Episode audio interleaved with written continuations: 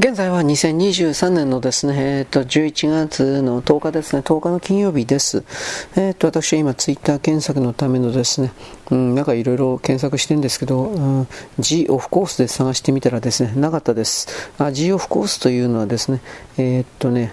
大学時代に小田さんと鈴木さんが立ち上げたというか前からやってたのかな。うん。で、えっ、とね、なんかコンテスト出たんだって、何のコンテストだったか忘れちゃったけど、で、そこで歌った時に2位を取ったんですよ、2等賞を。で、1位が何だったかな？赤い小鳥、赤い文鳥、なんかよくわかんないけど、童話みたいな名前でした。まあいいや。うん。で、まあ、とにかくそういうことで、鈴木さんが関西で、小田さんが関東の大学じゃなかったかな。なんかまあ、ちょっといい加減ですけど、まあ、とにかくそれでその時は G オフコースという風な、えー、名前だったんですね。オフコースの最初はひょっとしたらそれだったのかもしれないけど、僕はちょっとわかんないですね。はい。でね、えー、えー、定畜、定畜、定畜じゃねえだろ。ちょ、ちょっと待ってね、これ、これは何なんだろう。水曜日の午後。えー、違う歌手のような気がしますね。まあ、今 YouTube でね、検索してオフコースのいろいろ曲見てんですが、えー、っと、あ、これ間違いなく違うね。誰だろう、これ。スターダスト、あ、スターダストレビューか。はいはいはい。まあ、全然違います。すいませんでした。えー、ということでね。えー、これ本当に小田さんが、あのね、YouTube でね、最近ね、僕検索して気づいてたんですけど、えー、例えば今水、今水曜日の午後検索してるんですが、水曜日の午後で検索してね、検索の一番上にあるようなものを、そのまんまです、あの、ホイットがって、ね、クリックするとですね、実はそれは違う人がその曲を歌ってるというとんでもないのが結構あってね全部の曲にそれありますわ。それ多分レコード会社かなんかの売り出し、つまり歌手の売り出しセールスかなんかで、いわゆる新人の人に、えいわゆる有名な曲を歌わせてるっていう、多分それじゃないかなと思うんだけど、なんとも言えないですけどね。はい、いいです。まあ、だからそういうの結構引っかかったことあるんで、さすがにそれは採用してないんですが、はい、えー、今、鈴木さんの曲をですね、えー、検索してるんです。鈴木さんはどうかな？えっとね。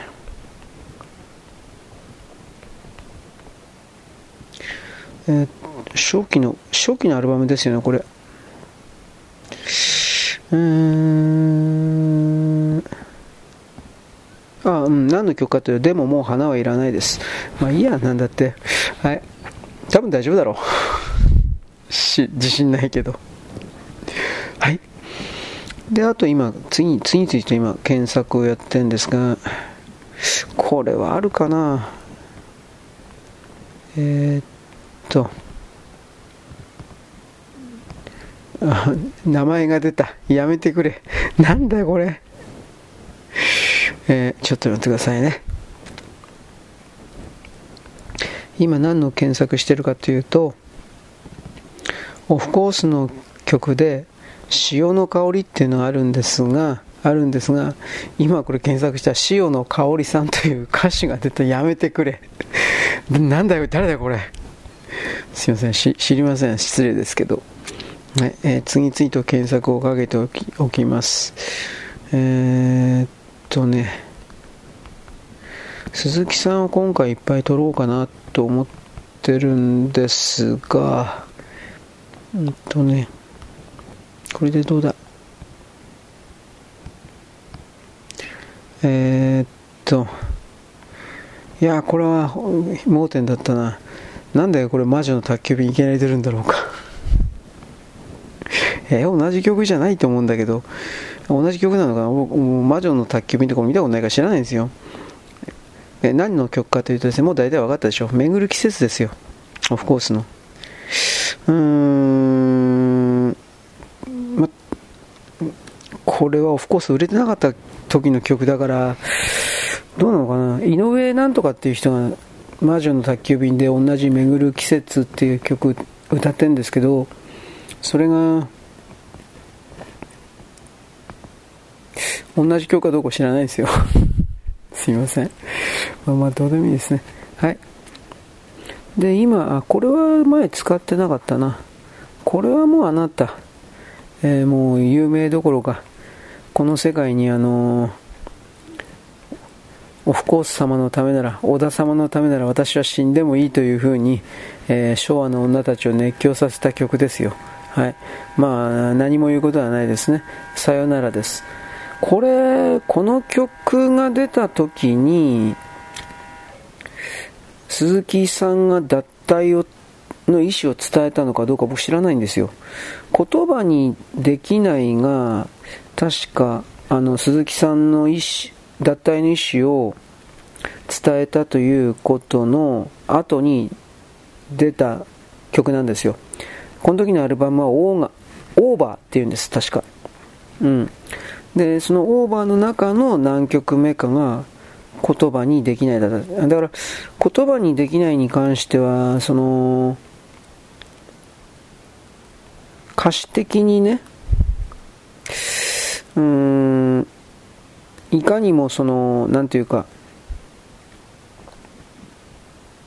鈴木さんのことをどう考えたって歌ってるって言い方になりますよね。うん。まあ、あの、カバー、カバーもだいぶ出てっからね、あの、本当に YouTube って他人の人が わざわざね、なんか本人とかって書いてあるのもあるからね、これどういうことなのかな。基本的に本人じゃないの？俺わかんねえ、これ本当に。これ毎回、あのね、だからこういうことがあるもんだから最近ね、確かめなきゃいけなくてね、ちょっと信じられなくてね、なんで当たり前だと思ったら違う人が歌ってふざけんなとか言って、いやすいませんとか言って、うん、ちょっと待って。あの、あとはこれですかね。えー、っと、これでどうだ？前です。言葉にできない。あ、あとこれは、これは出たのか。はい。えー、何かっていうと、えー、っと、緑の日々です。うん。まあ、27枚目のシングルですね。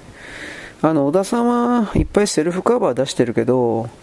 セルフカバーのやつはあんまり聞く価値ないなと個人的には思ってます。はい。まあ、とりあえず、うん、これだいぶ年いってからだよね。小田さん老けるの早いからね。どうだろうね。これはまだ新メンバー出来上がった時の、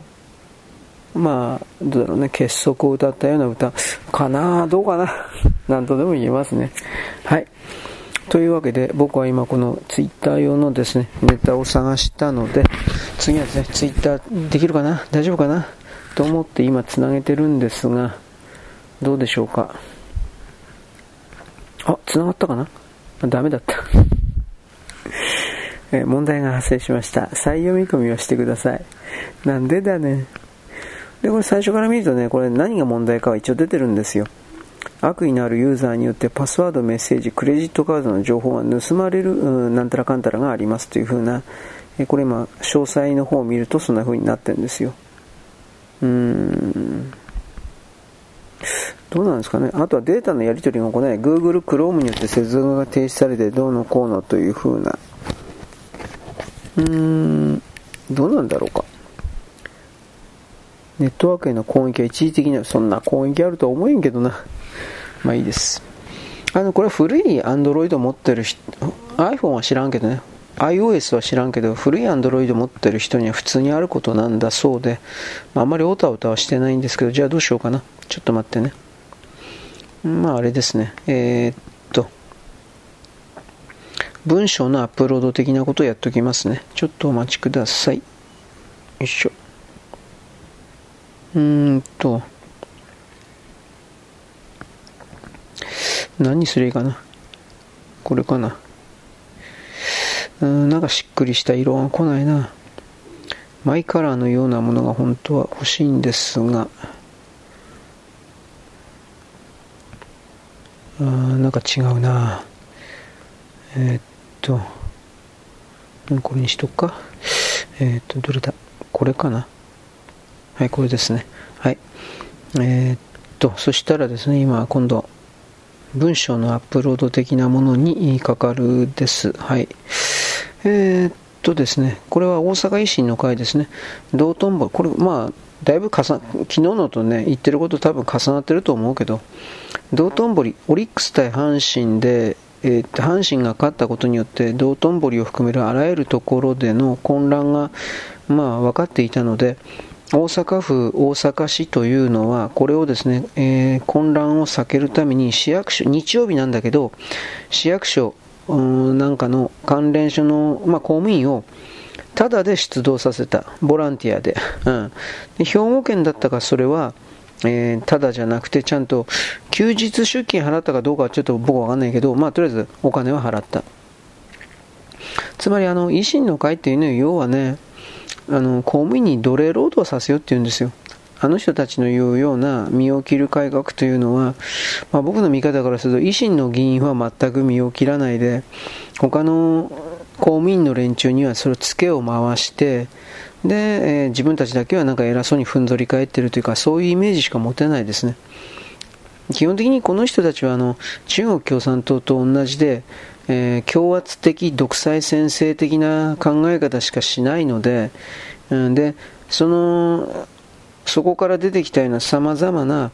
政策に関してやれと命令するけれど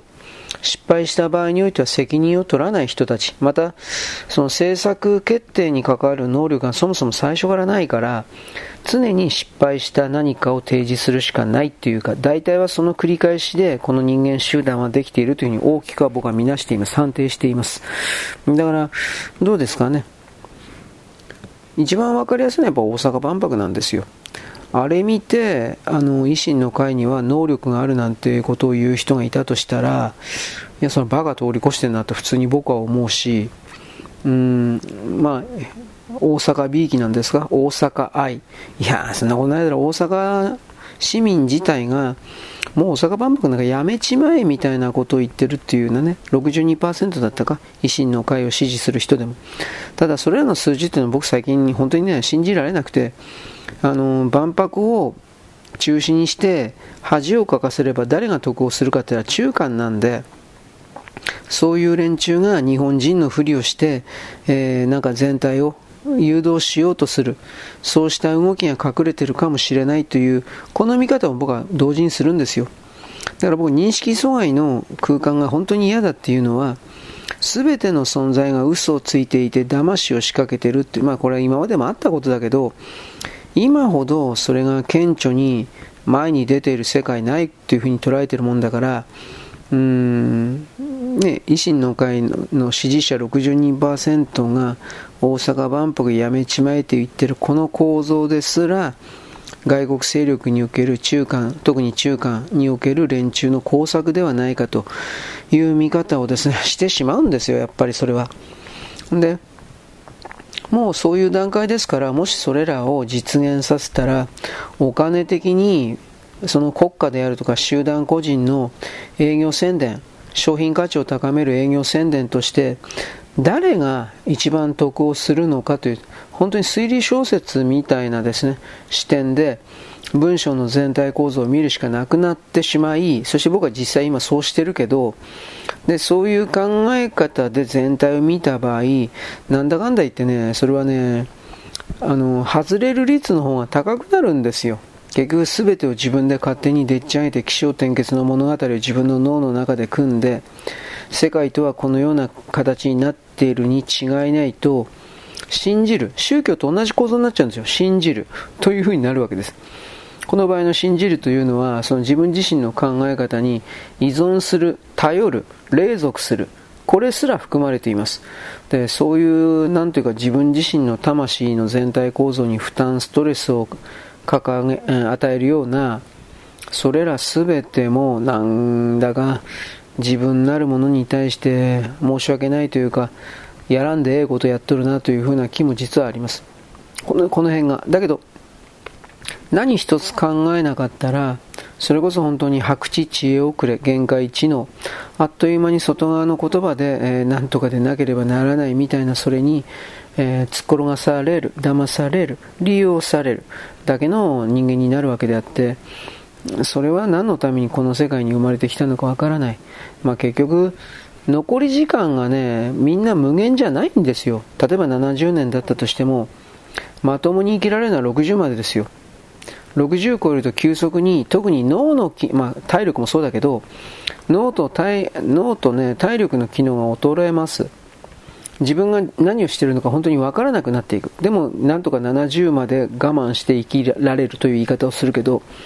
70超えるとそれが加速度段階的にひどくなっていって、70超えて自分の気力をですね、決意とか覚悟だとかそういうのを持ってない人は、即座にキルスイッチが入ります。バイクにおけるキルスイッチが入ります。えー、バイクってキルスイッチがありましてね、えー、例えば、えー、転倒して転んだとするでしょ。でも何かの不具合で、えー、っとエンジンが回りっぱなしのことがあるんですよ。僕は経験ないけど、あるんですよ。で、その、ある時に、無理やりに強制的にエンジンを止めてしまうというキルスイッチっていうのが、まあ、全部のバイクにあると思うけど、今ひょっとしたらないのかな そう最、最新のバイクは僕すいません。お金ないので、えー、フェイザーじゃなかったんで、ああ、そうだ。ヤマハの一番初心者向けのバイクってフェイザーだよね。と一応僕言っとくけど、もう覚えな思い出せない。うん、まあいいです。そういうキルスイッチっていうのは、おそらくあって、全部のバイクにあったと思うんだけど、でね、えー、かあった時に強制的にエンジンを切る。エヴァンゲリオンにおけるですね、えー、強制エントリープラグ排除。なんか、なんかそんな、エヴァンゲリオンにもなんかそういう描写があったような気しますけど、どうだったかね。はい。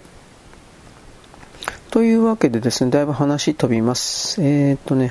公園に向かう車が、えー、通れない。なんか公園、公園の近くの川筋のですね、道か河原的なところに生コン会社がいて、勝手に国、えー、市の、市の道路とか地面を私的に使ってですね、コンクリ打ったりして自分のところの駐車場にしたり道路になんかしていたという風な記事なんですが、生コン業界だから、これらの、うん、会社の関係者は朝鮮人じゃないかなと私は普通に思います。生コン関係って昔から、特に関西の生コン関係って昔から朝鮮人が多いんだって。南北朝鮮ってどちらかといえば北朝鮮が多いんだって。それはなぜかというと、あの、戦前から、あの、建設資材で砂利というものを北朝鮮からだいぶその輸入するという動きは日本はずっと前からあって、んで、北朝鮮の地域からそういう商売をするということは、当然北朝鮮人が、あの、その関係者が日本に住み着いて定住して日本人になってる。まあ、えー、日本国籍取ったやつも取ってないやつもいるそうだけど、わからんけど、で、そういうのが日本で生コン会社を設立して、で、えー、今に至るみたいな。なんかこういうことらしいんですよ。僕は詳細は知らんけど、だから、そういう歴史的経緯があって、朝鮮人の縄張りだから、あ、もちろんこれ韓国も関わってますよ。一旦北朝鮮から韓国入って、韓国から日本だとか、そういう仲買業者みたいな人もいるし、韓国自体で取れるような砂利を、えー、っと、日本に売りつけてるとか、そういうのもあったと思います。ただ、砂利に関しては、あのー、北朝鮮が一番多いのかな量的に。質もいいという話なんですが、これはよくわかりません。だから、日本において麻生さんね、麻生財閥における麻生セメントっていう言葉あなったら聞いたことあると思うけど、これ戦前からありますよね、この会社って。そういうことにおける朝鮮半島の支配、あの、普通の人ではなく、朝鮮半島の支配層たちと馴染みが深いというか、親戚とかじゃないけど、知り合いというか。だから麻生さんが朝鮮、韓国に行くということにおいては、向こうの表にはテレビのなんかに出ないような本当の朝鮮の支配層たちと会ったりしてるだとかいろんな情報は一応飛びますが、まあ僕は僕は現地ね、見たわけじゃないんで。だから、どうなんだろう、そういうつながりがあるから、麻生さんのうちは、カソリックやってん、麻生さん本人だけが知らんけどね、カソリックやってんのかなと、いろんなこと思います。えー、ご存知の通り、朝鮮人というか韓国はカソリックの国、カソリックというかキリスト教の国です。カソリックじゃないね、ほとんどプロテスタントというか、まがいもんですよね、統一教会みたいな感じの。なんちゃってキリスト教ばっかりなんですけど、これに関しては別にキリスト教を信じてるからじゃなくて、朝鮮戦争の時にキリスト教関係者だったら優先的に米軍の払い下げ物資、食料を譲ってくれたので、だから使っただけなんですよ。あキリスト教になれば便利だな、じゃあキリスト教になろうと言って、キリスト教になった人たちであって、信じてるわけでも何でもない。信じてるふりはするか知らんけどね。うん、だからこの世界というのはイスラム教ですらそうだけど、信じてないけどそれを使っていた方が便利だから使うというだけの人が山ほどいるんですよ。イスラム教もユダヤ教もそうですよ。イスラム教は、なんだかでイスラム教特にそれひどいなと僕は思うけどね、キリスト教なんかよりも使ってるだけっていうのは。まあ、それは、あの、砂漠地域で人間的ネットワークがなければ、食べ物であるとかいろんな商品を融通できなかったんで、右から左に流せなかったんで、また、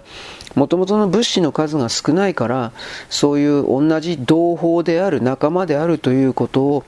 常に外側に向けて体的、肉体的行動のもとに表現し続ける、宣言し続ける。ほら、あら、1日5回のお祈りだとかなんかそういうの。そうし続けているイスラム教徒同士の中でのみ、その少ない物資、お金的なものを分け与えるということをやることによって、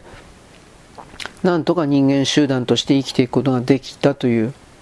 そういうことを、あのー、直裁な言葉で、うん、飾り気のない言葉で、直線的な言葉で、日本人を含める他の人類に伝えないから、なんか宗教なるもの的なものをですね、うん、特別的な、単なるあんなもシステム論でこと考えればいいじゃん。あんなもただのシステムだよ、人心支配の。と僕はこんな風に分かりやすく人に言うけど、それすらやっぱりあの、多くの人にはですね、えー、だろう、理解されないというか、拒否されますね、最初から。理解とか以前の問題で。うん。で、まあいいや。ということで、今これだいぶ進んだつもりなんですけど、今、エホバの項目言ってますね。エホバは物見の塔って、えー、そうだったんだ。物見の塔がエホバなのか。まあまあいいんですけど、その中における、えー、っと、なんだっけ、性的被害、つまりあの、いやらしいことを強要された的な被害を、えー、エホバの二世信者、三世とかもいるかもしれんけどね、もう、二世信者、三世、二世信者にとりあえずアンケートを取ったら、159件の申告があった。申告があったということはもっと多いんじゃないですかね。うーん、まあ逆に159人もいるのかっていうか、いやもっと数はいるんだろうけど、目上の信者に逆らえず被害告白。で、被害を告白することは神への裏切りだって、えー、意味わかんねえな。うん、まあとりあえず、こういうことが発覚したら、はい、えー、一時停止なんで、えー、前何じゃ忘れちゃった。えー、川勝、静岡川勝。えー、っとね、川勝がね、川勝さんがね、さんが、あと、なんだっけ、自然環境保護でその川のね、魚が滅ぶから、えー、リニアは止めなくてはいけない。次から、次からリニアのですね、妨害するというふうなことをやってるという記事において、これ本当に、静岡の県議会の議員であるとか県民はちょっとそろそろこいつおかしいんじゃないかっていや特に気づいてると思うけどこれなんか行動を起こさないとダメなレベルに僕は来てると思うけどねなんでこんな日本人のあの全てをですね妨害するというかそこに行ってるんですかねこの人はあのー、ちょっと待ってね一説には、まあ、とにかくこの人は中国共産党と明確につながっている人だと僕は思います。デニー玉木と同じです。愛知県の大村とも同じです。あ川勝、大村、デニー玉木。これは明確に中国の共産党の犬ころというふうに思ってますが、大村なんかに関しては、さらに韓国ともつながってるでしょう。あれは、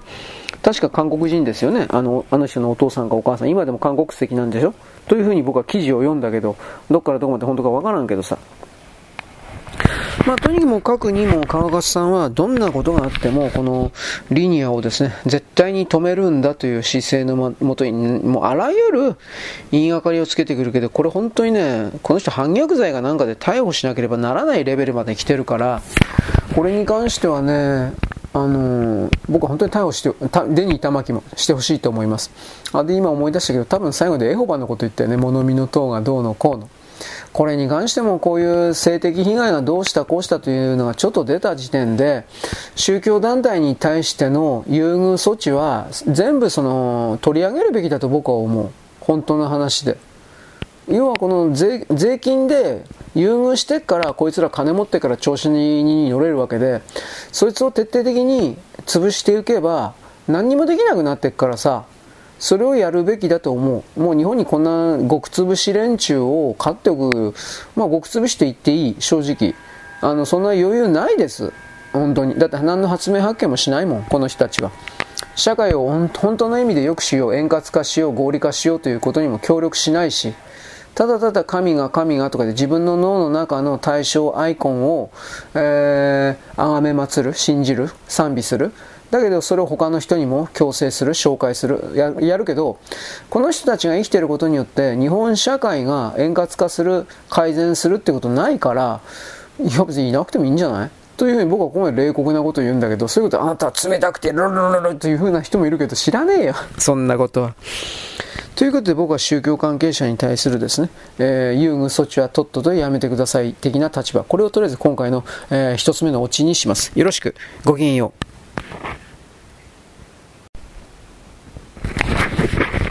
現在は2023年の11月のですね、えっとね、なんだっけ、えー、10日ですね、10日の金曜日です。まずですね、パナマ運河、渋滞になってます。これね、確かね、温暖化か何かで水が減って、なんか通れなくなってんじゃなかったかな通りにくくなってるというか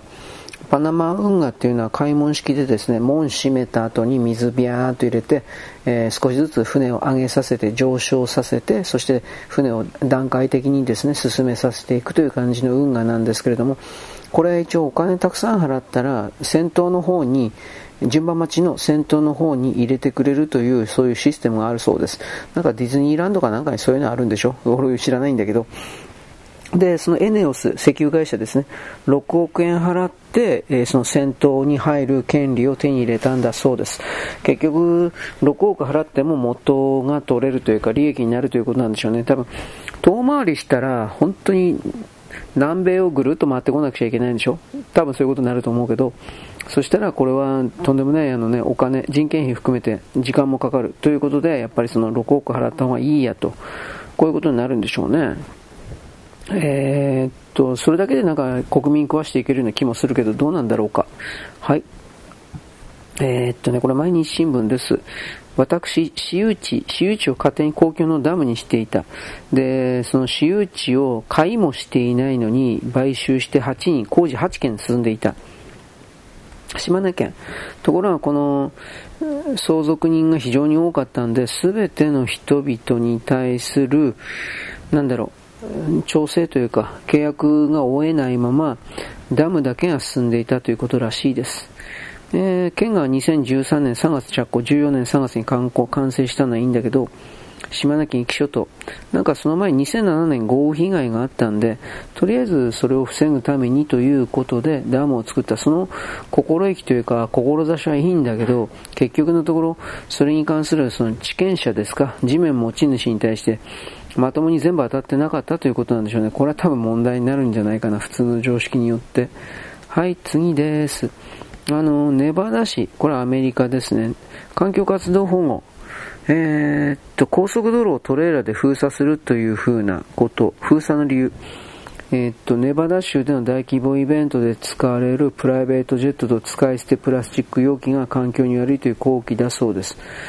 で、えー、っとね、イベント参加者が足止めくれて数キロメートル渋滞してるだったんだけど、ネバダ警察が現れて封鎖を強行突破して活動家たちを即座にダイナミック逮捕というですね、そういう、うなんだろうね、動きです。これはあの、昨日、おととい言ったけど、南米でも同じような道路封鎖が3週間かにわたって行われていて、それにムカついたですね、これ弁護士なのか、大学教授なのか、運転手なのか、俺未だによくわかってないけど、その人が現場に行って、即座に2人を射殺したという、そういう動きがあったという。だから、環境活動家もですね、そろそろ本気でいろいろと調子に乗らない方がいいんじゃないかな。あの、もっと言いたいことがあるんだったら違うやり方を採用するべきだと僕は思います。自然環境を守るなとは言わないけれども、こういう全体の経済活動を破壊してまでやらなくてはならないようなものではないんです。はっきり言うけど。はい。えー、ドイツ政府です。ドイツ政府はですね、電気料金の値上げ、高騰に直面する企業を支援するために電気料金を引き下げる経済政策、えー、特定の業種に限って電気料金を下げるという言い方でいいんですかね。または補助金出すということがね、わかんないけど、で、一応製造業の電力税というものを EU の最低基準、に引き下げ、大幅に引き下げる。で、来年だけでですね、あの、1兆9000億円下げると。まあ、結局インフレはものすごい続いているので、ドイツの景気減速はもう明らかであると。まあ、実際ものすごい不景気に入りつつあるということは明らかなんで、それを今の段階で手を打っておきたいということだと思います。悪いことではないんだけど、果たしてその後がちょっと見えないなという言い方はしています。なぜならば、その、相変わらずロシアの石油を止めてるんでしょという言い方ですね。はい。で、さっきは今、島根県のダムのこと言ったんで、繋がってるという言い方しますけど、ダムが干上がってる貯水率が0%というダムが、なんか出てるみたいというか、これ四国だから特にそうなのかもしれません。愛媛県です。9日現在、貯水率がゼロ。うん、画像を見る限りにおいては、あのー、空になってダムの底が出てます。いや、びっくり。えー、っと、これに関してはね、西日本が特に今、水が全然足りなくて、ダムが干上がる的なことが、だいぶ出てきてるみたいですね。うん、これがね、来年、今これから冬になるから、多分も、戻る、ある程度戻ると思いたいんだけど、そういうものが戻らなかったらどうなるかというと、普通に考えれば、えー、食料、農産物とかのですね、あの、育てるのに本当に、いや、悪影響出てきて、それが食、食料不足というか、そういうことにつながる可能性が高いということを言います。いやー、まあでも来年も多分暑いだろうからね。だから来年が暑いということにおいて今年の冬がどうなるのかとか、それもですね、いろいろと考えないといけないという言い方ですね。はい、次、東レです。東京レオンだったっけ？これは炭素繊維で世界最高の強度のトレカ T1200 というものを開発したと。なんかこれだけ見たらすごいいい記事に見えるんですが、東レって確か、えー、上層部が全部在日だとか韓国人に乗っ取られてなかったですか、東レは。だから研究開発室が、これあの、朝鮮、韓国にわざわざ作ったんじゃなかったっけ？で、当時の経産大臣がそんなことすんなと警告したけど無視したという朝鮮人だから。というふうななんかそんなんだったと思うけど、まあこれらがですね、この炭素繊維が何に使うのか。まあ漫画的には軌道エレベーターだとかそういうのあるんだけどね。うん。まあでもいろんなところに使えるでしょうね。材料工学的に飛行機であるとか。うんまあ、特に飛行機なんだろうと思うけど、それに使うんじゃないかなと思います。いい。えー、現代ビジネス？こう嘘ばっかしか書かないじゃん。なんだっけ？まあ、現代ビジネスがね、とりあえず、あのー、嘘の肺が真っ白だったけど、なんか食べ物でね、えー、治ったよみたいな嘘記事というか、エセ科学の記事を書いて叩かれたという風なもんです。まあ、その、人々の注目を集めたいために嘘を作ったとか、うん、いろいろあったんじゃないかなと思いますけどね。うん。えー、っと、なんかこれは、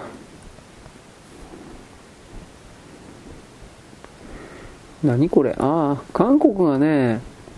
あのー、電気自動車の駆動用のベアリング、ケイ素のベアリングの製造技術を国産化するのに成功したという記事なんですけど、これは、はっきり言うと株価目当てでしょうね。株価を上げて、外からの投資を引き寄せるための、まあ、偽情報でしょうね。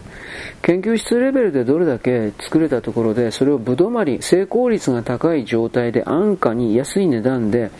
大量生産できなければ、そんなものは商品としては見なされないわけです。で、韓国の技術レベル、素材とかその辺の技術レベルで考えると、まあ、どう考えてもこれ無理だろう。うん、だから多分これ、投資目当ての詐欺だろうなと私は見ます。はい、次です。えー、一帯一路の構想で中国が推し進めてきた途上国のインフラ開発。まあ、これは早い話が、うーん、途上国は債務の罠にね、ハマって、その借金の方に港だとか鉄道だとかなんか取られてしまうということあるんだけど、うーん、問題は中国が西側機関に借りたやつ、うん、をどうすんのかなっていう風な、うん、これは、どうだろうね、猶予してやるだとか、多分そういう、借金返すの猶予してやるだとか、そういうのきっとあるんだけど、僕はあの、ちょっと前に、これらの金返せないという国にさらに追加で金貸したみたいなことの記事、中国が金貸したという記事があって、これは、なことできるわけないなっていう風な。他国の借金だから多分西側世界に関しては多分踏み倒すつもりなんだろうなとかそういうことしか出ないんですよ。静岡の川勝はなんか一帯一路に入ろうとかなんか言ってたんでしょ、ちらりと。どうでしょうね。はい。いや、あいつ本当ダメだわ。さっき今言ったけどさ。うん、リニアに関して徹底的な妨害工作するから。ということで。えーと、はい、これシンガポールです。シンガポールの中国系メディアの総合双方というところがあるんですが、電気自動車に、えー、材料を奪われて作れなくなった何が、これ前に言いましたね、土鍋です。えー、マンコ、バンコ焼きでしたっけ ?4 日市、4日市。バンコ焼きがですね、あのー、ペタライトっていうですね、泥を使って焼いてたんですけど、結局のところそれが輸入できなくなってなんでかって言ったらペタライトにいわゆるレアアースというか電池をバッテリーを作るための、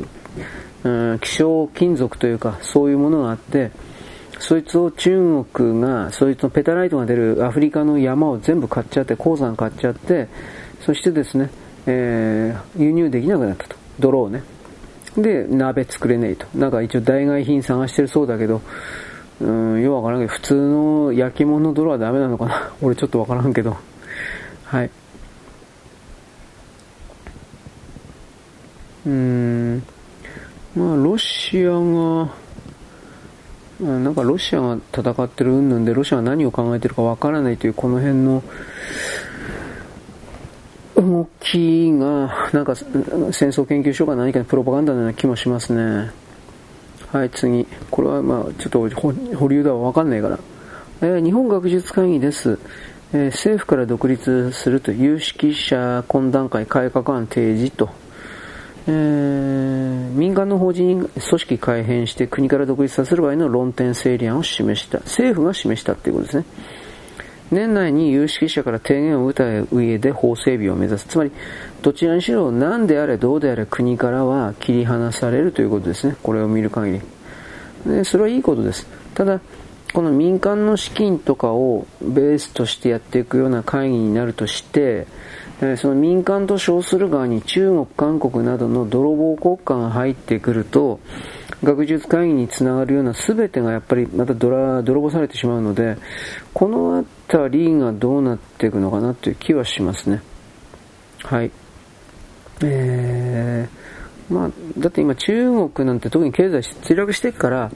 何が何でもどんなところからでも今まで以上に日本から泥棒しようという情報を含めてこれ強めますからこの学術会議なんかのこの動きというのは日本の技術を、えー、正々堂々と盗めるようなシステムの一つですからどう見たってどう考えたって落としに来るでしょう。これに関してあの安全保障の概念ですか？これがどう守るのかというか、つまり中国からの泥棒、中国、韓国などからの泥棒の動きをどう跳ね返すのか、そうしたことに関するですね、情報がまだ公開されてないけど、まあね、日本の場合は公開されてないから秘密に行ってるっていう場合に、いい方に考えたいけど、情報公開されてないから、えー、実は何もやってないっていうことは本当に多いので、それはちょっと勘弁、プリーズみたいな、これを一応言っておきます。はい。えー、ちょっと待ってね。えー、っとね、えっと、こいつ本当おかしいな。うん。川勝、リニアがここまで遅れた責任は全部 JR 東海にあると。はあ、そうですか。はあ。こいつ殺さないとダメなんじゃないかな、もう本当に。どっかの県に責任をなすりつけるような発言はいかんだと。どれだけ振り回したか責任通過は、そう、お前のことだろ。こいつ何言ってんの？いやー、これひどいなぁ。JR の人入って包丁持って今暴れ込もうとしてんじゃねえかな。と思うけど、これ、どういうこと？これ。うん。いや、これはこんなこと言っちゃいかんだろ、自分が散々めっちゃくちゃにし今でもそうなんだけど。まあ、難癖ありきでごねたのは川勝だろう。だから、川勝が辞めりゃそれでいいんだろう。でもなんか地元軽視しすぎて準備不足だった、自業自得だったうどうかな、そんなことないだろう。静岡県民そんなこと本当に言ってんのかなうーん。ちゃんと説明してるので感情論ですね。持ち出して反対ばっかりするっていうの。あ静岡ってさ、武漢肺炎の時に他の県民来るなとかって川勝確か言ってたよね。気違いの住んでる県だっていうふうにだんだん認識されてるっていうことに対する危機感は持った方がいいんじゃないかな、静岡県民の人は。まあ僕の配信なんていうのは静岡県民誰も聞いてないから、あれなんだけどさ、本当に聞いてないんですよ。えー、スポッティファイ調べ。本当に静岡県ゼロ。まあいいけど、中京は、あ、静岡まだいた方か。すいません。愛知の方が上だったか。昨日見たんだよ、俺。うん。関西がゼロ。うん。で、まあこれ置いといて、うん、でも、川勝ひでえな、俺。ろくなもんじゃねえな。まあいいです。だって俺何もできないし、あの、リコール運動をやれって言ったって別に俺静岡県民じゃないからね、何もできないし、チキショっていうか、こいつあとも3年ぐらいいるんだろ？話にならんな。はい。えー、っとね、抗菌薬、政府が製造設備補助金出して、えー、っと、30年ぶりに国産化、どういう意味かというと、今100%中国産ばっか使ってんだって。で、米国政府も日本など同盟国から調達する考えというふうに言ってるので、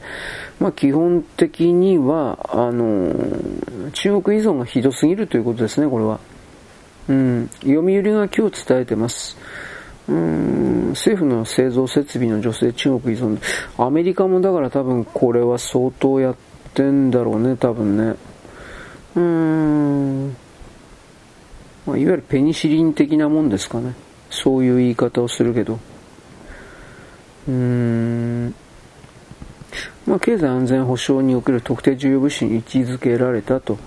まあ、そらそうだろう。これ、医療、医薬品物質というのは、明らかにそれはね、あのー、ちょっと待ってね。安全保障に関わるもんですからね、どう見たって。はい。ちょっとお待ちください。抗菌薬の原料は、えーと、特定のカビ菌発酵でやったものを、えー、っとね、あ19年武漢肺炎において中国はこの辺含めて全部止めちゃったんで、あ輸出をね、日本の病院でこれだいぶ足りなくなって大変なことになったそうで、これ日本だけじゃないでしょ。多分、これどう考えたって、あのー、他のアメリカも含めて、西側同盟国が手術とかできない的なことを踏まえて本当に大変になったんじゃないかなと思うんですけど、うーん、ちょっと待ってね。僕今ちょっと読売新聞見てんですよ。と思ったら、えー、ここからは有料だって知らねえよ。金ないやつをいじめんなよ。うん、まあそういうわけで、明治とかで作ってないっていうのはちょっと、うーん、驚いたね。まあ、ペニシリン系とにかく一番使うからね、この間僕あの性病で、僕じゃないけど、チンチンにね、あのペニシリンっていていてとかそういう話をよく言ってますけど、うん、中国が100%ってのは知らんかったわ。はい。まあ、これはやっぱ日本で作るべきでしょう。これから戦争するっていうのは僕がやってたじゃないけど、あの人たちが戦争して戦略物資の全てをあの握ることによって人類全てをコントロールしようみたいな、あの、それが、本当に彼ら隠さないからね、そんな、そんな存在とまともに付き合うことはできない。普通の人を含めて。普通の中国人は例えばいい人だったとしても、中国政府には逆らうことできないから、それはやっぱ人類の敵なんですよ。この考え方持てないからね、ちょろいというか。はい。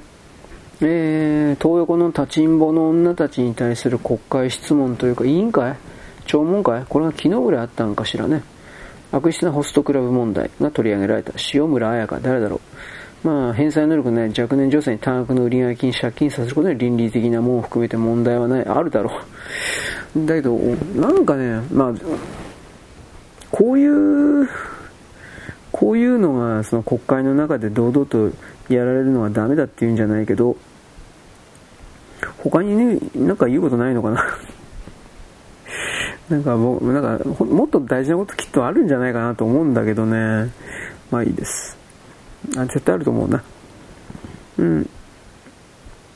あとはまあ、これ一帯一路ですね。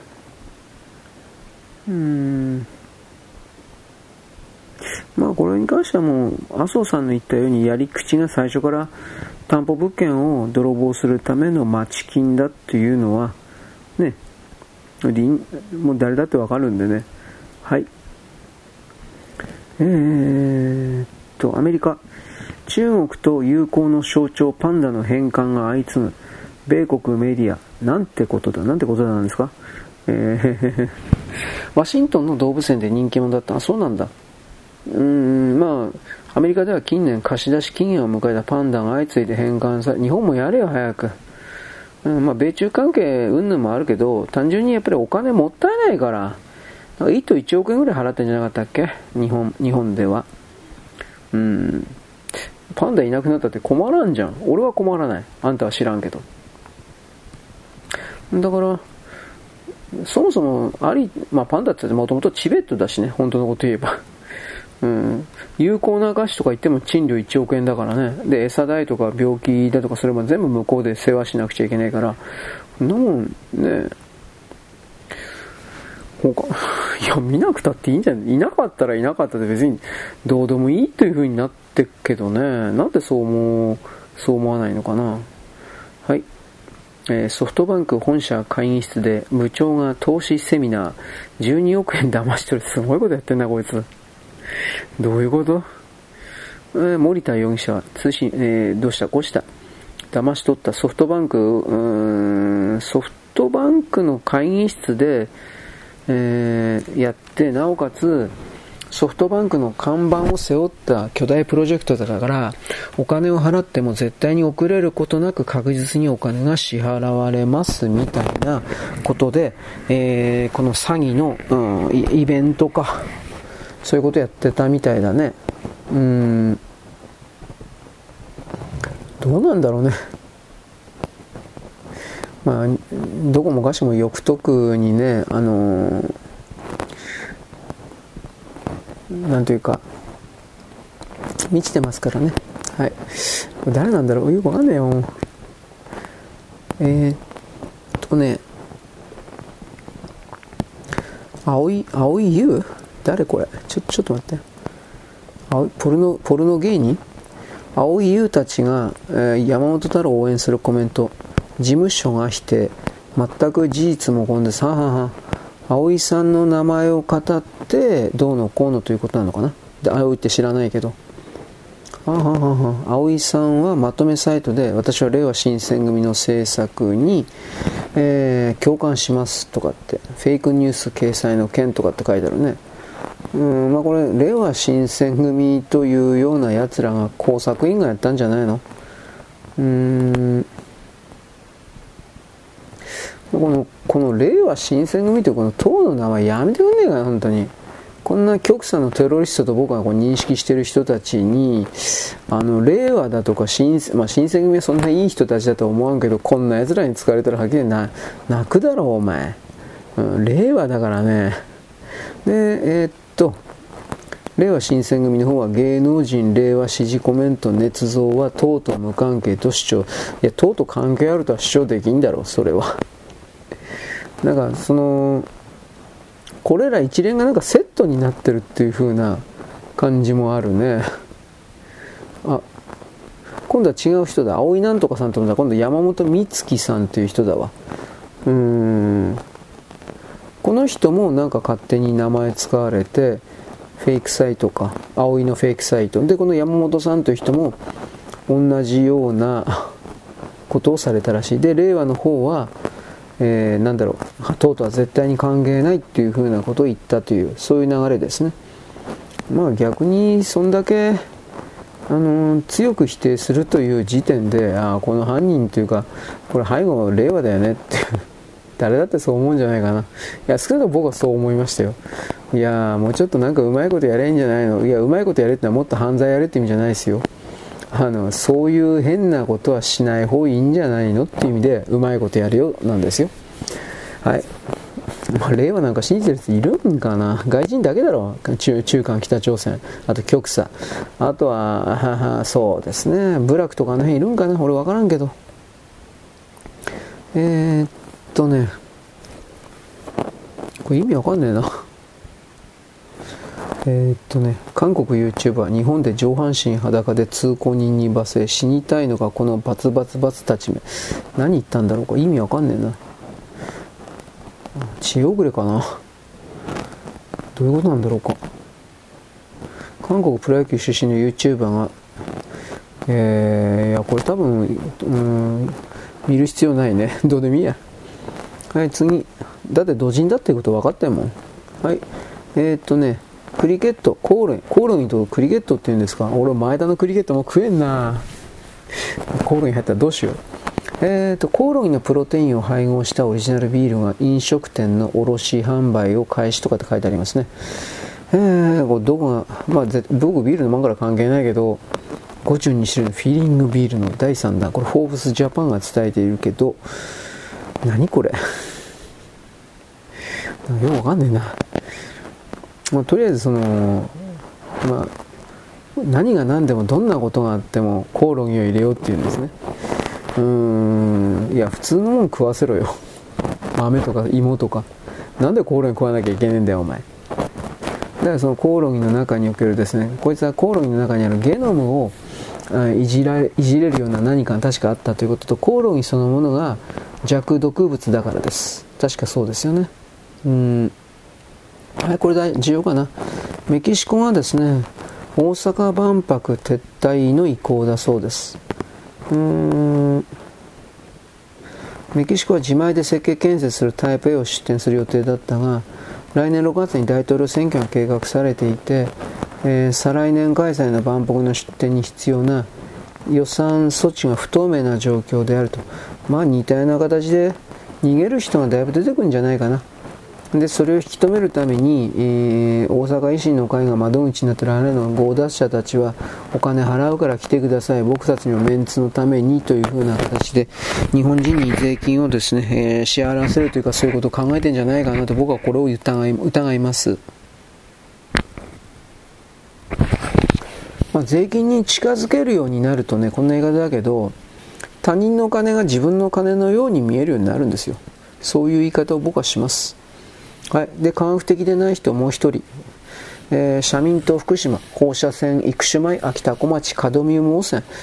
いやこれ風評被害どころじゃない。これ逮捕してもいいんじゃないかな、うん、福島。うん秋田の風評被害をやってるわけですね。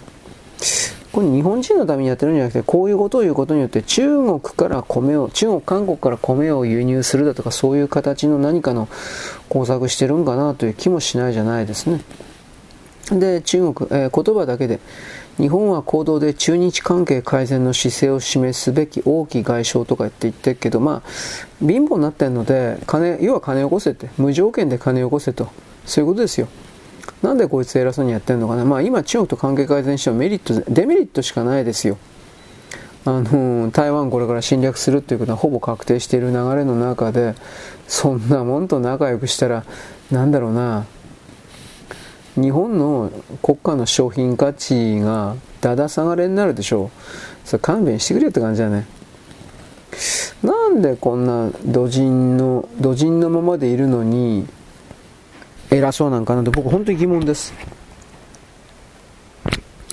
はい、あとはですね、なんだっけ、いきなりだけどね。えー、っとね、デニーがね、なんだっけ、走行車が沖縄の街を走ると県民が不安に思うとかっていう意味わかんないこと言った機動戦闘車で行動を走ったということで沖縄県庁は県民が不安になる。あなたたちみたいなその中国の犬頃であるということを全く隠さない人たちが沖縄県というものの行政を決めるところに居座ってる状況というものはとんでもないことじゃないかな。うん。県が沖縄貿易に懸念を伝える伝えんでええだろう。結局こいつらがえー、不安を感じる。だから沖縄県じゃなくて、えー、この中国の犬ころたちが不安を感じるわけです。うん。だけど沖縄県民去年の調べで沖縄タイムスだったかな。琉球新聞沖縄タイムスだったかな。調べたんだけど沖縄県民の沖縄独立の支持割合はたったの3%です。これ平成27年の沖縄県民調査からもすれば中国に良くない印象を持っている割合90.8%沖縄県民の在日米軍に対する悪い印象は53%で沖縄県民の9割に嫌われている中国の北京で沖縄県民に全く支持されていない沖縄独立についての会が開催されています。主催したのは中国戦略管理研究会というところです。この3件が2016年に伝えているんですが、まあ、だからこういう人たちが沖縄の中の上層部にいるということですね。それらの上層部が、こうした NHK のニューこれ NHK のニュースです。なんかに見られるように不安を感じるとかどうとかって言ってます。で、この人たちは、あのー、日本を泥棒することしか考えてない。あのー、お金はよこし続けろ。まあ、地方振興補助費でしたっけ？莫大に増やせ。まあ、言ってますね。デニーはなんか言って、今東京にいるんでしょ？帰ったかもしれんけど。莫大に増やせ。だけれども我々が中国と一緒にやっていく沖縄独立は認めろ的な、そんなもん通用するわけねえだろお前。と僕は思うけど、こういう人たちは、まあ頭、自分にとってだけ都合のいいことしか言わ思わんから、通用すると思ってんでしょうね。で、逆に僕の言った方は通用させてはいかんのだよ、そんなもんは。という立場ではあります。はい、あと何かあったかな？ちょっと待ってね。なんかソフトバンクが大損してるだとか知らんがな。あウィーワークだったっけ？知らんがな。うん、まあそういうのね。あとまあ中国の一帯一路うんぬんだとか、ねうん、借金追加、まあ、一帯一路に関しては融資貸した残高166兆円、166兆円、えー、不良債権。うんこれが有利子になってから、で、これを中国の自分の財布から出してないんで、欧州、欧米世界の金融機関から借りてアフリカに突っ込んでいくから、どうあの中東と、この人たちに返さないといけないんですよ。これをどうすんのかなと思って。うん。まあ、僕はさっきも言ったけど、えー、習近平ショック、つまりあの人民元を全部やめると。人民元の取引のそれはなかったことにすると。でデジタル新人民元というものを発行してで、えー、全部経済ゼロからやる。だけどその時にそれやると仲良くしたいと思ってる中東諸国であるとかアフリカとか南米諸国にはそっぽ向かれちゃうんでそれを避けるためにうんそうした国だけは新しい新人元のですね、えー、なんだろう交換比率みたいなものを設定してこっそりと交換するというなんかそんなんでございます。はいとりあえず一旦この辺にしておきますね。今度はツイッターの更新であります。はいよろしく。ごきげんよう。現在は2023年のですね、えっ、ー、と、11月の10日ですね、10日の、えっ、ー、とね、金曜日であります。私ですね、今これようやくツイッターをですね、必死になってですね、更新終わりました。あこれ大体だいぶ負担になってるかなと、やめろという話もありますが、うんどどうだろう。どうなんだろうね。えー、でですね、あのオフコースです。で、オフコースにおいてですね、今回は鈴木さんにちょっとだけ焦点を当てていました。具体的に言えば、鈴木さんがですね、あれ抜ける、やってられないこんなグループ、みたいな形で抜けたという、あれ何だったかな？一人メンバー入れたから、じゃあ僕抜けるわって言ったんだったかな。なんか、なんかそんなんだったと思うんだけど、もう詳しいこと知りません。僕はあのそんな正直言いますけど、オフコースファンじゃないんですよ。うん、オフコースに関しては、狂信的な、気違い的な人は、小田さんのためなら私は死んでもいいみたいな人が、昭和の時代に女どもでいたそうですが、なうさんくさい話ですね。女、な女の言葉なんか何信じてんのバカじゃねえのおめえと、そういうことも僕言いますけど、まあとにかく鈴木さんが抜けた前後において、その前後で発表されたような曲を中心にですね、えー、いろいろと採用してみたというか探してみました。で、えっとね、うん僕はやっぱ得意あまずね、さよならはあるでしょう。さよならっていう曲が多分、オフコースのグループとしては、えー、鈴木に入ってるグループとしては、最大に売れた曲だと思うんです。オフコースというグループの中でも最大に売れた曲かもしれない。枚数的に。まあ、詳細は知らないんですけど、で、その中で、えー、っと、さよならという曲が作られる前の段階で、鈴木さんが小田さんに、いや、俺は実はやめようと思ってんだ、というふうなことを言ったのかどうか。まあ、もし仮にこれ言ってたとするんであれば、考えられる解釈としては、これは二人の、つまり鈴木と小田の間における決別の別れの歌というふうに、普通に取ることができます。これ分からんからね、こんな僕たちは裏側を知ってるわけじゃないから。で、えー、っと、正式に、あの鈴木さんがオフコースを抜けるみたいなことの通達をしたという情報が、いわゆるファンクラブ的な人たちに流された、それらの前後の曲が、えー、っとね、なんだっけ？なんかあるんですよ、曲的に。俺忘れちゃったけど。ちょっと待って、俺、自分のツイッター今確認するわ もう、もう、曲覚えてないんですよ。はっきり言うけど、俺そんなにね、ああ、これだ。言葉に言えない。うん。そんなにだから、あの、思い込みないんで、あの、オフコースの曲、なんか全部、あの、タイトル覚えて曲覚えてる人いるんだけど、僕そういう人じゃないんで、え言葉にできない。言葉にできないという曲が、いわゆるですね、あのー、鈴木さんが脱退したということがファンクラブ的なメディア的なものにも知れ渡った後から発表されているので、これはですね、まさしく鈴木さんに向けた言葉というか、当時の自分の心境を語ったというか、その言葉は多分使ってもいいんじゃないかなと思います。んで、えー、っとですね、思うのは、うんとね、ちょっと待ってね。あのー、鈴木さんは別に小田さんのことを嫌ってたっていうわけではないと思うんですけど、自分がやっぱりその裏方ばっかりやらせられるというか、裏方的なことをしかさせてもらえなかったという言い方なのかな。それがやっぱり不満に思ってたのかなと。まあ、僕は本人に聞いたわけじゃないから知らんと適当にね、想像で喋ってるだけですけど、というふうにでもそんなに見えるということですね。僕にはそんなに見えるということです。実際にそうだったとかどうだとかそんなのわかるわけないんで。ただ、そういう観念から観点から考えたときに、うーん、まあやっぱ長期グループやるとどうしてもそんな風に分かれちゃうというか、えー、自分だけのことやりたいというか、多分なそになっちゃうんだろうね。チャンゲアンダースカとかもいます。結局そういうことなんでしょ？と僕はあなたに聞くけど俺はよく知らないけどさ。うん、二人でやってるチャゲとアスカでそれぞれ、えー、独自ブランドみたいな形で出してるんでしょ？と一応問いかけます。これ知らないから俺。な知らないっていうのもあるけど、あんまり興味がないっていうのも当然あるけどさ。うん。だからそれらを見たときに、うん、さよならときて言葉にできないときて、これ連続して聞けばですね、やっぱこれは普通に書いて男女の恋愛の曲を歌ってるふりしてっけど、まあやっぱこれは、あのー、あの二人のまあ、曲だったんじゃないですかね。僕はやっぱそんな風に見ますね。で、その後、あの、鈴木さんが抜けた後に作られた曲がね、えすいませんツ、ツイッター戻ります。何だったっけ？あ、緑の日々ですね。緑の日々。緑の日々という曲が4人のメンバー、鈴木さん抜けた後の4人のメンバーになって作った1枚目のシングルかな。順番ちょっと僕わかんないです。まあ、そのシングルであってですね。で、歌詞を聞けば、さよならにしろ、言葉にできないにしろ、この緑の日々にしろ、まあ、明確だという、うん、表現使うけど、あれなんですよね。緑の日々に関しては、自分たちはこれから、うん、まあ、鈴木抜きでやっていく。まあ、そういう表現はしてないけど、まあ、でも誰がどう聞いても、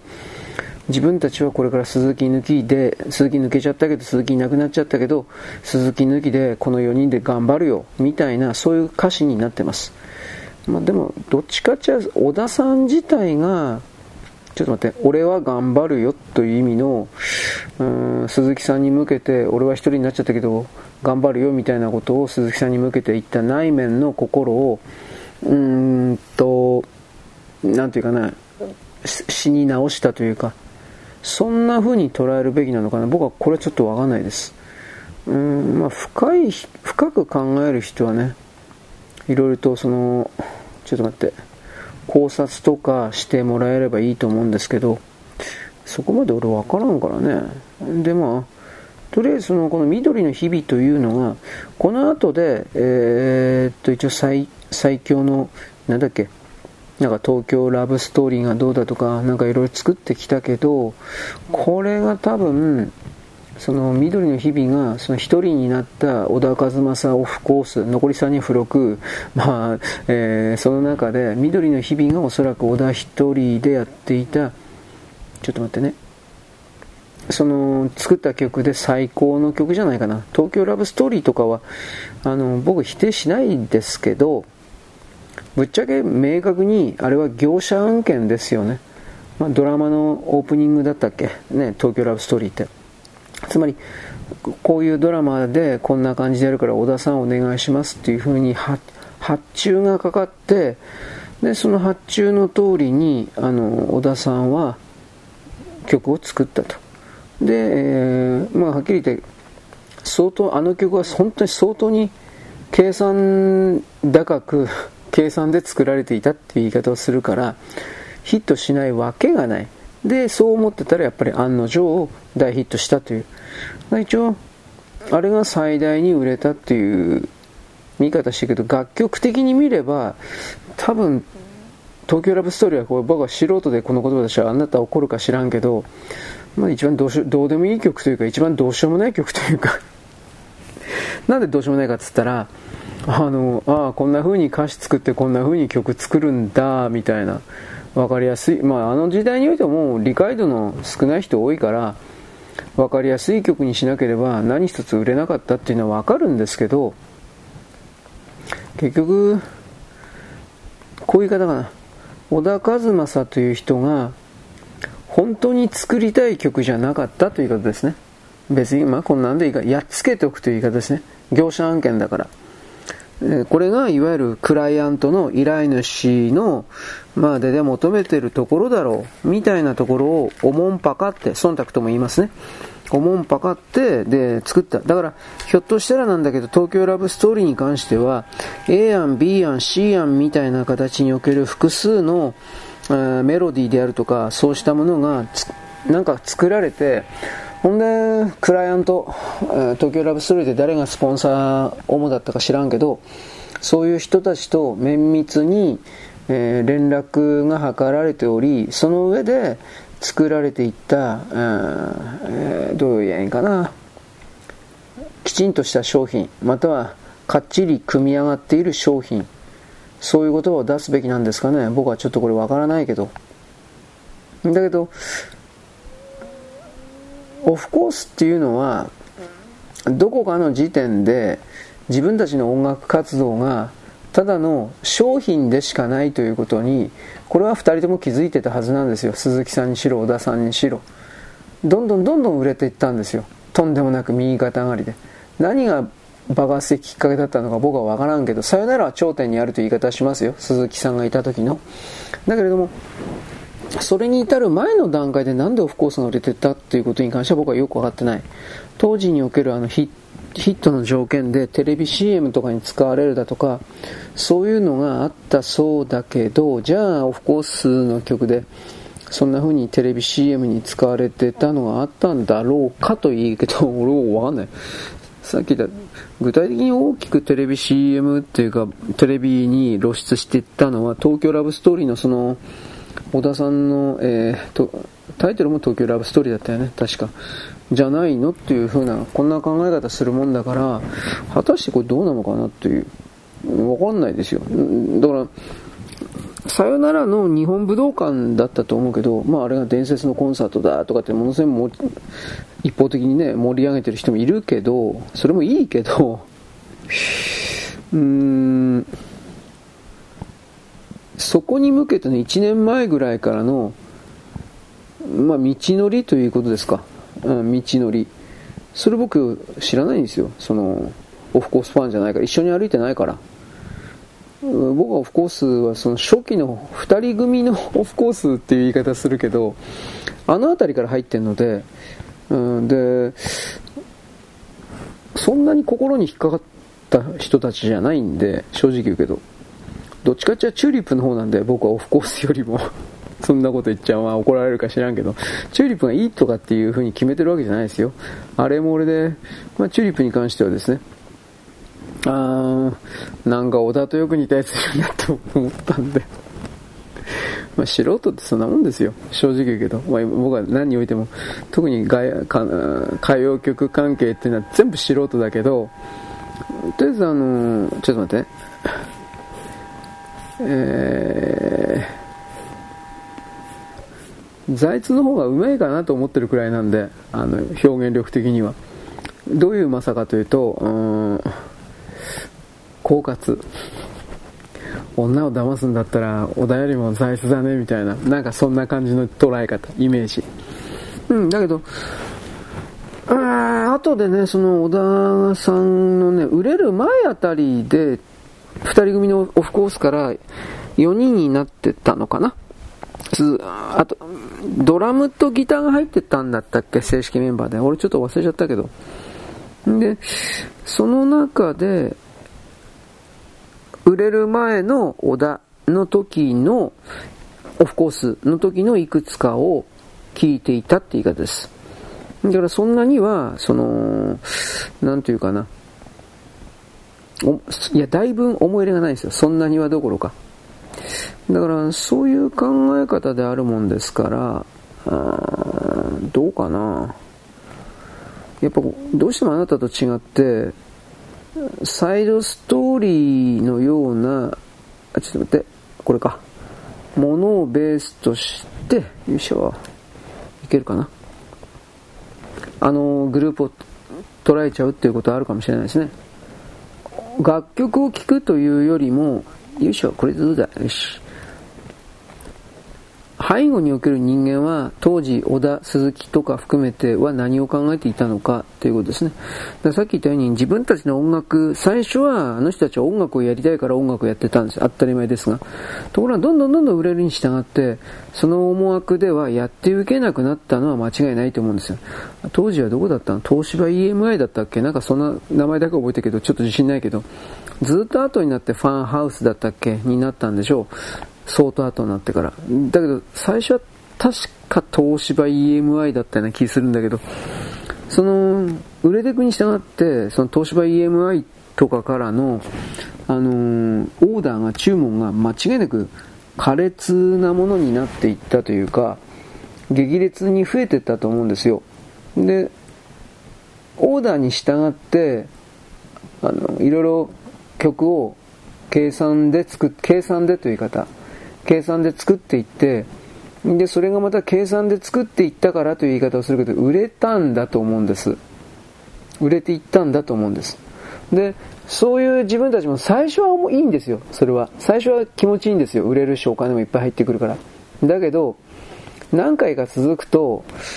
やっぱそれがね、自分の本当にやりたいもんってなくなってるということに、どっか気づくんですよ。で、気づいて修正できる人はまだいいんだけど、気づけない人はやっぱダラダラと同じ曲の繰り返しをしちゃうんです。で、僕は実はその観点で、まあ、あなた怒るかもしれないけど、ラルクだとかグレーを見てるんですよ、本当のこと言えば。売れるために売れる曲を、TM も TM もそうなんですよ。売れるために売れる曲を売れるコードで売れるメロディーで作っていったのはいいんだけど、その結果、自分がなくなっちゃって、同じ曲ばっかになって、僕あの、なんだっけ、アースじゃなかった。まあ、この間ラルクの、なんだっけ、アークか。ラルクのアークっていうアルバムのその話をちらりとしたと思うけど、どの曲聴いても同じに聞こえるって言ったでしょ。まあ、それはあの、歌ってる人がそういう歌い方しかできないからっていうのもきっとあるんだけど、そういう曲しか意図的に作らなかったから、うん。本当は多分もっと違う曲作れる、いや作れないはずがない。作れるんだけど、多分それをレコード会社とかファンだとか、そうした人たちが許さなかったんだろうなというのも、なんとなく伺えるんですよ。あくまでなんとなくだけど。ヒデだったっけ？ヒデ違う。ヒデはグレーなの ?x ジャパンだったかな？だから、オフコースもそういう病気に入ろうとしてたんだと思うんです。鈴木さんが抜ける前後においては。確かに同じような愛だの恋だの君が好きだの別れだの同じ曲を歌ったから正直言うけど。最初はそれでもいいんですよ。若い頃青春期ね。同じあるグループが愛だの恋だのとか、ね、別れだとか歌っててもいいんですよ。でも何度も歌ってるそれと一緒に歩いてきた人は またこんな題材でやってんのってなるんですよこれは明確に顕著に言えばサザンですよね。だから僕はあのサザンの桑田さんすごい人なんだろうけどうまいだけの人っていう風に言うのはもはやあの人はうまいけど同じ曲しか作ってないから。でもそういう風に言われるの嫌だからあの人は突飛なメロディーだとか、うん、尖った何かをなんか曲の中にいろいろ採用してるんだろうけどそれでも飽きられるんですよ。それでも。で僕はそのサザンオールスターでそれを見たんですけど勝手にね。で鈴木さんはオフコースというものの中にそういう繰り返しの危険性というか何かそうしたものを見たんじゃないかなというふうに本当は思ってるんです。だからこれがねよいしょ。耐えられなかったんじゃないかな鈴木さんという人は。その同じことのその小田さんばっかり前に出てるからえー、ついただとか。いやそれは当然そんなのもあると思いますよ。あの人はプロプロデュ、うん、表現者だから。だけれどもそういうのもあるけど何よりも何よりも自分がロボットみたいにさオーダーのままに同じ曲を織田の影に隠れて作らざるを得ないような状況に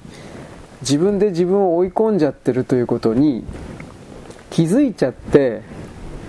あこれは自分自分ダメになるなと思ったんじゃないかな。うん。だからそれが証拠としてオフコース抜けた後の鈴木さんの作ってる曲は明らかにあのー、非オフコースなんですよ。オフコースとは明確に違って、まあ、あえて言うならあえて言うなら本当に本当に初期の鈴木康弘という人が作っていた歌っていた歌の延長線上というかまあそんな感じでもあるんです。まあ鈴木さん今何やってんのかね？音楽プロデューサー的なことやってんのかね？小田和正さんはなんか先月10月末ぐらいになんか神奈川かどっかで小田原って言ってたかな？わかんないけどなんかコンサートまあ一人でね小田和正としては一人でのコンサートやったっつうんだけど。まああの時間が経ったことだしね僕はねオフコースとしてっていうのは難しかったらねオフコース解散解散したんでしょ？俺ちょっとわかんないんだけど。まあ、とりあえず解散したって言うんだったらねあのー、小田と鈴木の2人だけで、まあ、年寄り2人組っていうことになるかもしれんけど年寄り2人組でねあのー、コンサートやればいいんじゃないかなと思って。まあ、オフコースは名乗れないかもしれんけどね。ひょっとしたら判権だとか、なんかそういうものに引っかかるかもしれんからっていうこと言うけどね。というわけで、まあいいです。はい、アップロード終わったんで、とりあえず一旦終わっときます。ああ、しんど。よろしく。ごきげんよう。現在は2023年の、えー、とですね、10月、じゃなくて11月の10日ですね、10日の金曜日であります。えー、っとね、イーロン・マスクさんがツイッターにおける、えー、ハッシュタグか、ハッシュタグを配信することを検討しているということの記事が出ました。僕ハッシュタグって使ったことないけど、正直よくわってないんですが、例えば拡散してほしいだとか、そうですね、今だったら増税か。例えば、えー、シャープ？シャープ増税とかってやると、その増税って検索すると、そのツイートが引っかかりやすいという構造なんですかと僕はあなたに聞きます。もうこれぐらいツイッターのよく分かってないんですよ。本当に。まあ、だからそれで工作ができたというふうなことがでネトウヨが困るよねギャハハとかで書いてあるいや多分それ多分そうじゃなくて共産党系中韓北朝鮮のそっちの方が大きく困るんじゃないかなと思うんだけど工作っていうんだったら。だって少数の勢力がありもしない嘘の大多数を庶民を偽装して嘘ついてこれが国民の声だとか言って偽物のアカウント5万も10万も作って偽物のね国民の声だとかってやってなんか政府を動かすみたいなですね。そういう工作やってたのは思いっきり左なんでありもしないことはあるというふうなことを捏造するためにツイッターというものがあったんでそれがイーロン・マスクさんの買収によってほとんどできなくなってそれでもあのハッシュタグ工作が残ってるっていうんでしょ？だからそれでやめにはいいんじゃないですか？僕は何もかも困らないんだけど正直言うけど僕はね。ハッシュタグつけたら引っかかりやすいということで、なんかその年寄りたちが必死になって、例えばワクチン、えー、スラえー、シャープワクチンだとか、シャープ増税だとか、そのね、ハッシュタグ山ほどつけたツイートを出しているのが、痛々しいとか、なんかそういう風な若者勢力からのですね、ツイートも、これ僕見たんですけど、いや、ね、どうでも、それにしたってどうでもいいんじゃないかっていう風なことは僕の中にあるんでね、正直言いますけど、だからいろいろな考え方があります、それはね。だけど、ツイッターってもともとそのつぶやくという風な誰に聞かれてるわけでもなくつぶやくという風な方向から始まっていたんでありあ例えば今日塩ラーメン食ったうまかっただとかいや本当にそんなもんであってそれをいつの間にか政治工作だとか長文でや、ね、ずっとなんか何万字も、ね、ツイートしてる人いるけど誰が見てるか知らないけどなんかそんなんだとかねあと僕ね、最近になって初めてね、グループだったかな。初めて知ったんですよ。なんかほら、ツイッターのところにさ、僕ブラウザでツイッターやってんだけど、あ主にね、主にブラウザでツイッターやってんだけど、でっかい文章書くときは。あの、向かって左側の方かな？アンドロイドもそうだけど、向かって左側になんか、人が2人並んでるアイコンあるでしょ？人が2人並んでるアイコン。これなんだろうと前から不思議に思ってて、えー、つい最近ね、それをクリックしたらね、コミュニティだったかグループだったか、グループを探そう検索しようえ？な、何これ？とかって思って、でちょっといくつか調べてみたら要は掲示板なんですねあれはあ掲示板というかミクシーみたいなもんなんですねなんとなく思ったけど要は管理人が1人いてでその管理人にえー、っと何というかな参加させてくださいというお手紙を出して、OK とかって許可出たら、そのグループでいいのかな？グループというところに参加させてもらって読み書きができるという。ね。で、それ以外の人は読むことはできるのかな？読むことはできるけど書くことはできない。そして読むことは今できると言ったけどそれも、えー、グループの中で制限されたらそれを読むことができなくなるんだろうなと思います。ちょ僕はいい加減に喋ってます。本当に分かんないから。でそういうものを初めて見つけて、あこんなんやってんだと思ったんだけど、あのー、いっぱいグループ乱立してたけどね、日付見たら、例えば2022年で止まってたりとか、停滞してるんですよ、ほとんどのところが。これ何のためにあるのかなと。要はツイッターで掲示板みたいなことをやろうとしたっていうことだと思うんだけど、ツイッターはそもそもそういうクローズドサーキットのメディアではないので、普通にやってたってさ、友達いなかったらただでさえクローズドサーキットになってんだから、このグループってさらに囲い込むようなクローズドサーキットだから、どうなんだろうね、こう、ああってダメだってわけじゃないよ。あの、利用してる人もね、いたからね。ただ、どうなんだろう、これ、本当に。ちょっと疑問には思いました。ダメってわけではありません。で、そういう流れの中でいろいろツイッター見て、今ハッシュタグがどうのこうの。ハッシュタグか、そんなこと言われてもなみたいな。分かってないやつが1人。ここんな感じですよ。でそういう中で、え、っと僕はやっぱ気になるのはお金のとこだけなんで。ツイッターの有料化どうなのかなってこれだけです。だから我慢して1年1ドル。だから150円未満。我慢して。それ以外はさすがにちょっと嫌だなというか。うん。癖になっちゃうからね。お金払うっていうのが。まあ何でも対価は払わなくちゃいけないかもしれないけどツイッターっていうのはなんかちょっとどどう言えばいいのかな？なんか違うようなそういう風でお金払うのはなんか違うような気がするというかそういう感じは実はしていますはい、ということでですね、僕は今、今しがたガソリン入れてました。今日はセルフです。ちょっと違う場所行ってるもんですから、うん、セルフの156円って書いてありますね。多分これカード作れば、僕はここカード作ってないか知らないんだけど、カード作ればもう2円か3円安いんじゃないかなという気はしますけど、どうですか？なんか参考になりましたか？あなたの、あなたのなんかお住まいのところにあるセルフのお値段と比較してどうですか？と一応言っておきます。156円でいいと思うけどね。うん。まあこれ補助金が出てるからね。で、なおかつ、まあ、どこから仕入れてるかにもよるけど混ぜ物が入ってるんじゃないだろうか なんか昔言われたんですよねそういうのってあのー、なんだっけアルコールだったかなうんガソホールじゃなくて、なんて名前だったかな。あなんか新燃料。アネックス違うな。名前はちゃったけど、韓国の企業が関わってたね、インチキ燃料あったんですよ。ブラジルかなんかのアントンハイセルみたいな感じでなんかと混じってたか知らんけど、ガソリンにね、アルコール入れて量をかさ上げしたような燃料があったんですよ。だけどそれでエンジンに入れても大丈夫なんかなと、個人的には思うんですけど、そういうことでね、なんだったかな、ガソホールだったかな。えね、まあ、新燃料、うん、あっという間、昭和の時代に入ってきたそうなんですけど、あっという間になくなったそうです。うんだって、どこから仕入れてるか知らないけど、元のところで供給できなかったらそんなもん終わりじゃん。だから、多分それ韓国の企業が絡んでたということは、韓国がやったか、韓国が委託したどこかにやらせたわけでしょそんなもん事業としてインチキに決まってんじゃん。続くわけねえじゃん。と僕はこれを思っていたわけです。まあ当時知らんけどね。はい次ですね。えー、コンビニ寄ってました。すいません。ベストカー出てんどんでろろろ。ベストカーをちょっと買いに行きました。で、ベストカーのですね、えー、表紙はですね、これが新型 GTR だ、スクーブななんたらかんたら、というふうにありました。えー、東京モビリティショーですか。あの、まあ、昔東京モーターショーって言ったんですけど、この東京モビリティショーに日産のブースに出ていたのかな僕はちょっとわからんけれど、えー、写真的にはですね、こんなもん、公の道、公道をですね、走れるわけないじゃんと思ったのは、タイヤおよびタイヤハウスの隙間がね、1センチほどしか空いてないんですよ。こんな狭いとこ大丈夫かよ、お前。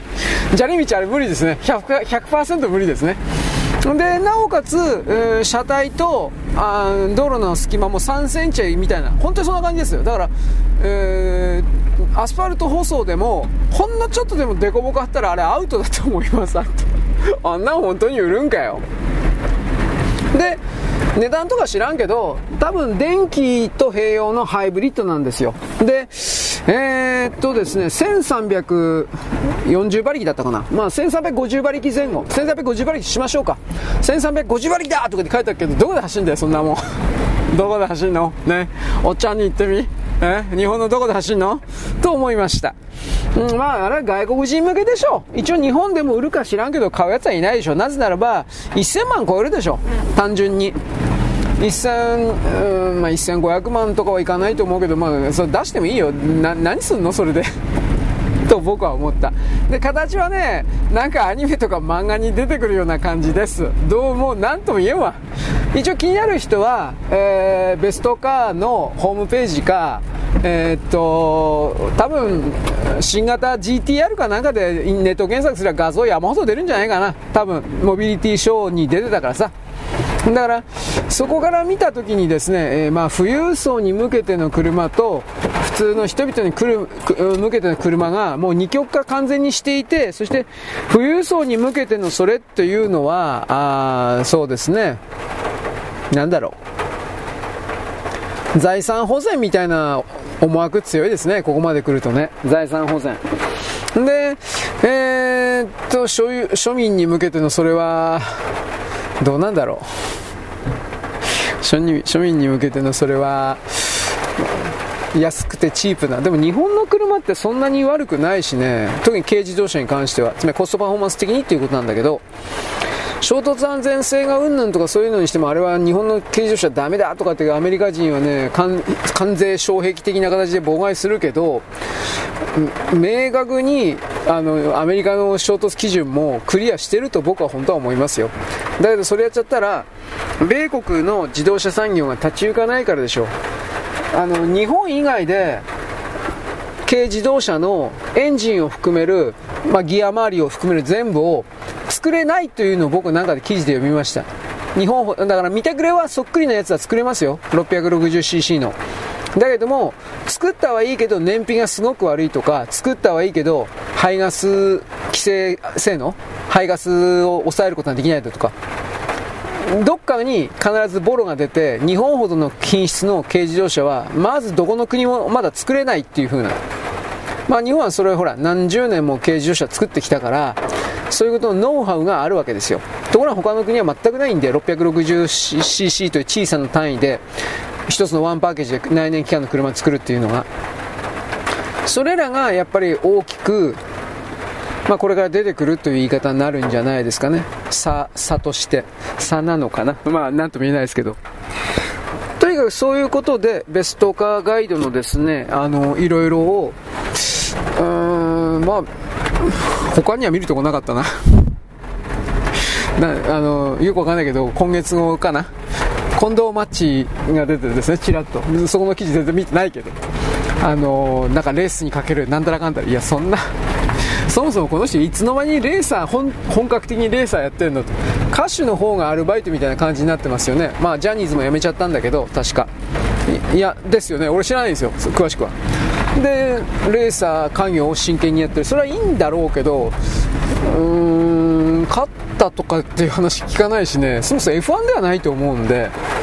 F3 とかなんですかね。こ全然わかんないけど。まあでも好きなことをやる分にはきっといいんでしょうね。そういう言葉はとりあえずは出します。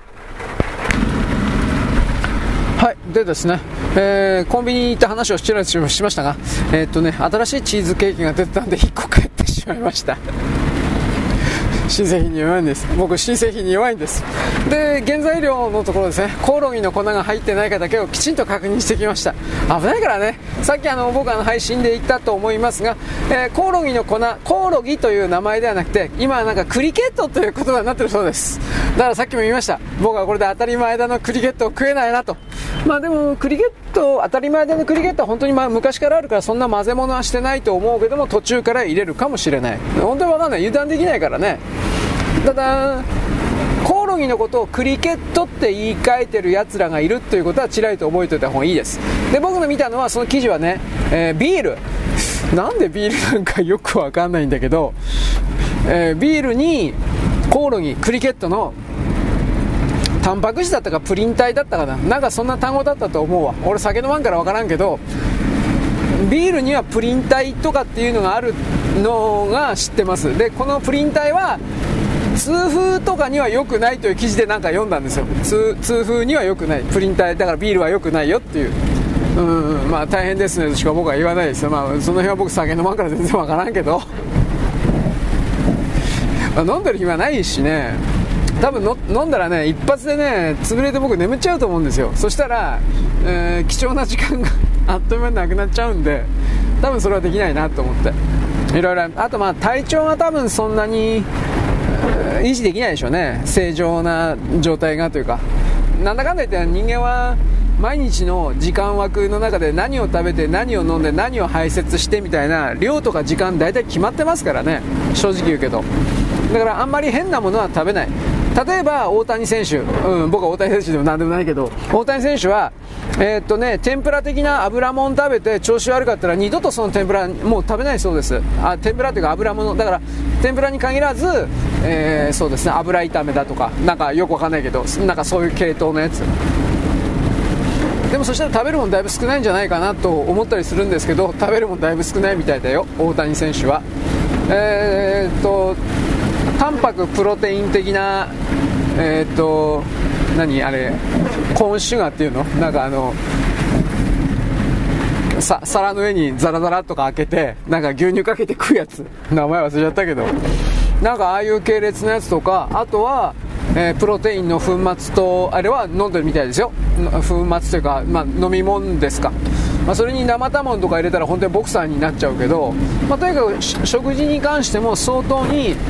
ストイックなことをずっとやっていたそうです。で大谷さんは。まあまた昨日ちらりと言ったけどなんか日本の小学校に6万個のグループほら寄付したというところで大谷さんのね写真載ってんだけど半ズボンでバット振ってるっていう風な形の写真だったけどあなた見たと思うけどあの半ズボンの太ももを見ろよ。あれなんだよ。競輪選手かと思った俺本当に。いや競輪選手はもっと太いんですよ。はっきり言うけど。競輪選手もっと太いけどあれに負けず劣らず太いから野球選手でここまで太くある必要あるのかなと思うけどやはりそれはうーん徹底的にやっぱ鍛えているからなんでしょうね。うん、そういう言い方しかできない。趣味がトレーニングっていうぐらいのトレーニングだそうでトレーニングやりすぎて逆になんか調子悪くなるだとかなんかそういう記事も読んだことがある、まあ、筋肉痛という意味なんですけどどうだろうね。トレーニングやりすぎて調子悪くなるプロレスラーにもなんかそんなのいたね。小橋小橋健太がなんか気違いみたいにトレーニングして。えー、トレーニングの方が金儲けみたいな感じで、プロレスは合間でやってるみたいな、なんかそういう記事を読んだけど、若い時の小橋健太は気違いみたいな形してたからね、はっきり言って。あれで、なんだっけ、プロテインとか飲んでなかったら嘘だろうと思うけどね、まあ、分からない人は小橋健太、えー、昔の動画だから、三重市だったか、え三重市は新日か、えー、っとね、名前忘れてたよ、全日本におけるですね。全日本小橋ってやりゃそういう動画出てくるんじゃないですか。体見りゃ分かりますよ。ヘラクレスみたいな体してるから本気で。だから小橋を亡き者にするために何か仕込まれたなというのは僕の見方です。これはジャンボ鶴田に対しても何かやられたなというふうに見てんだけどどっちも腎臓系だったでしょ。だからあなんかやられたんじゃないかな。アメリカのグローバリストだとか。韓国だとかクアン国だとか中国だとか、まあ、かんその場合大体韓国なんだけどね。今までの足引っ張ることのケースを考えると。何とも言われませんが。というわけでねなぜプロレスラーになるかというと、将来的にその国の政治家になりそうな有名選手を殺しちゃうんですよ。長嶋さんなんかとかも病気になったでしょ。僕あれもはっきり暗殺だと思ってるので、薬物やれたなと思ってるので、脳の病気的なやつだ。だから、そういうことを踏まえて、その謀略政治的な概念における世界の見方というものも、あなたちょっとぐらいは知っといた方がいいかもしれませんね。ということを僕は言うんでございます。はい、よろしく。ごきげんよう。現在は2023年の11月の10日のですね、えー、っと、金曜日であります。明日土曜日ですね。だから今日の夜ぐらいからですね、いろんなところ出かけてる人いますね。チーとかで、僕は嫉妬深いんで、僕は何でも根性が、器が狭いんで、何でも人の幸せをですね、妬む、最低の人間なんで、はい。というわけで、一応前振りでございます。今ですね、あの、PC の前に座ってですね、あの、更新作業の準備してるんですが、そう、あ、2分、もうちょっと2分ぐらい前から電気つけとけばよかったな、録音機の。ということを今思いました。畜生。損しちゃった時間。まあ、だから僕本当にこういうふうに物事を考えるので、うん、だから自分の人生が有限であるということに関して、ちょっと待ってね。えー、っと、あまり鈍感な人多いですね。うん、まあ別にその人の知ったことじゃないというか、もちろんその人の勝手なんですが、まあ、いつ死ぬかとか、そんなことは誰にだって分かることじゃないんで、よいしょ。こんな風になんだろう、心配しすぎな自分をですね、演出してみせるというか、それもまたちょろいことだなというのはわかるんですが、えー、っとね、えー、っと、これはこれでいいのか。ちょ、ちょっと待ってくださいね。で、今新しいファイル作ってるんだけど、ファイル番号わかんなくちゃった。な、ぬわっちゃった。えー、ちょっと待ってね。これこれでいいのかな。はい。というわけで、何の話するかな。さっきおかしかったって話ですね。えー、っと、えー、っとね、まあ、あのコンビニに卸されるお菓子もですね各メーカーやっぱりその、まあ、別にメーカーが作ってるわけじゃないけどローソンにしろファミ、えーまあ、ローソンセブンイレブンファミリーマートですね事実上この3つしかないけどまあ、他にも細かいのあるだろうけどね、それはミニストップとかなんかそれはね、あるだろうけど、細かいの今言ってもしょうがないんで、あのー、これはね、あ思うのは、あれれあ、各社ね、えっとね、ちょっと待ってください。いろんなところで例えばバームクーヘンとかどう、ね、ケーキとかいろいろ作ってるけど、これ俺前から思ってたんだけど、A 社というそのお菓子製造会社的な人たちが、えー、この3つのコンビニに結局ど同時に卸してるというか、そういうの結構あるんじゃないかなと思って。つまり、例えばファミマならファミリーマートならファミリーマートにしかお菓子を卸しませんよ、専属ですよっていう会社は、実はないんじゃないかなと。まあ、ローソンならローソンだけだとか。もちろんそれは、あと、コンビニでも西半球と、えー、っと、西半球とは言わんか。西日本と東日本においては、あのー、え、何これ？ちょ、ちょっと待ってください。デスクトップでブレイブレオを使用。ブラウザ組み込みですからスマートな AI アシスタント、ブレイブレオをご紹介します。紹介されてもな、困ったな。あえー、ブレイブのスピードリーダー、オンラインでのコンテンツ、えー、っとね、自動的に削除することで、どうしたこうした。まあまあ、ようわからんわ。デスクトップって、ブレイブ、v、VPN をしよう。あ、ブレイブ VPN いいらしいんですけど、これは確かお金払わなくちゃいけないんじゃなかったかな。うーんとね、これまた見とくわ、ブレイブ VPN、えー、クッキーの同意通知をブロック。えー、どうしたこうした。モバイルブレイブブレイ。まあいいや、もうめんどくせえ。あ、僕あの、ブラウザーはね、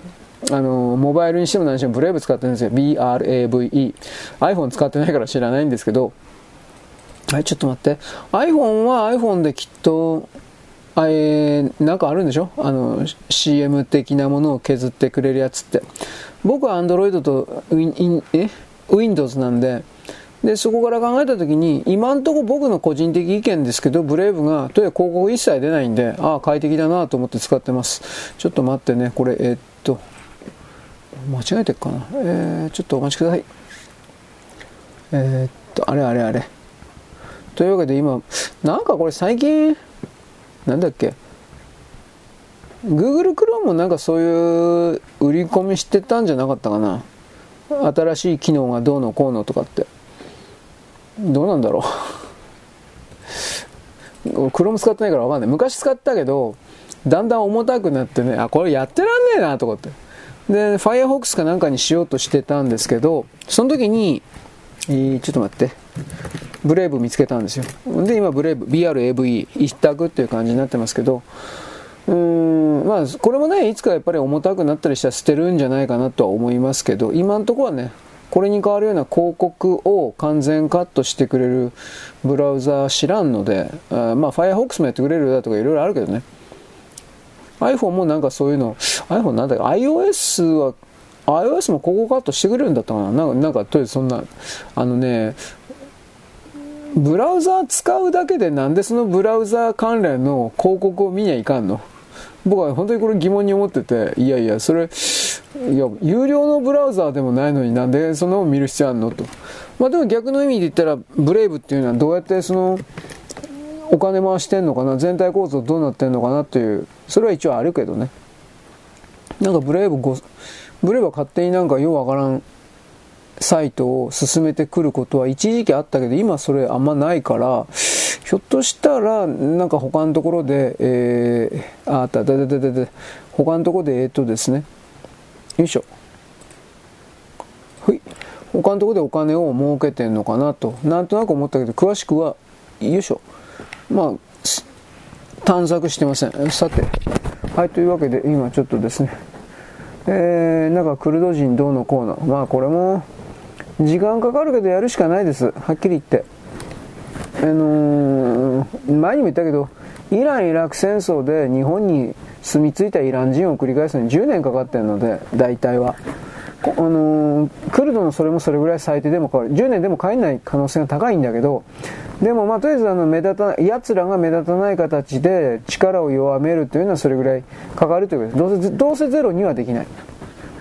だけど、うーん、あいつらが好き勝手なその部族間闘争を日本でやるということを許さないという数ぐらいまで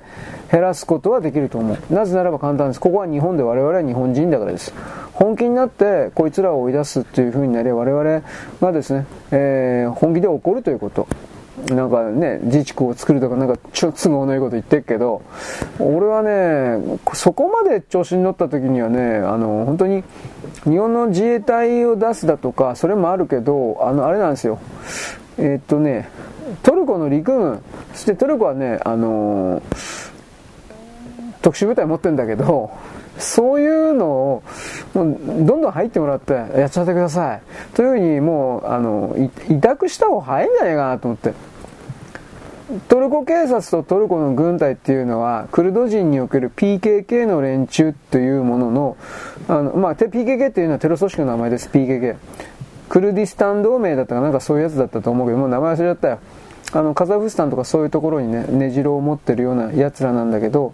PKK の関係者が弾圧されてるんですよ。あの、エルドアンは、いわゆる、うーん、普通のクルドは 弾圧なんかしてないですよ。テロリストを捕まえて弾圧してるんですよ。弾圧って言ったら変な言葉だけど。このことを正確に伝えないから、なんかおかしなこと言ってんなと。被害者だって、いや、被害者なわけないだろ、お前。ということを僕はまあ言うんだけどさ。はい。ということでね。あのー、明らかにこのクルドの人たちもね、まともなのもいるんですよ。で、まともなのは、はっきり少数だと僕は思う。で、まともなのは、日本がこんなに天国だとは思わなかったんで、日本にずっと住みたいってやつもいるんですよ。でそれは大体娘息子が日本で生まれて日本語で読み書き思考するしかできないような子供が実際出てきてるんですよ。15、6歳で。なんかそういうドキュメンタリー映画の動画僕見たんだけどでも何の同情もしなかったけど俺は。あの冷たいからね俺は。うーん。いや正義の手段で入ればいいんでで、それらが、不法入国の子供だっていうんだったら、まあ場合によっては親だけ親だけ強制送還でトルコ返して、で、子供だけですね、日本に忠誠誓うかどうかということをやって、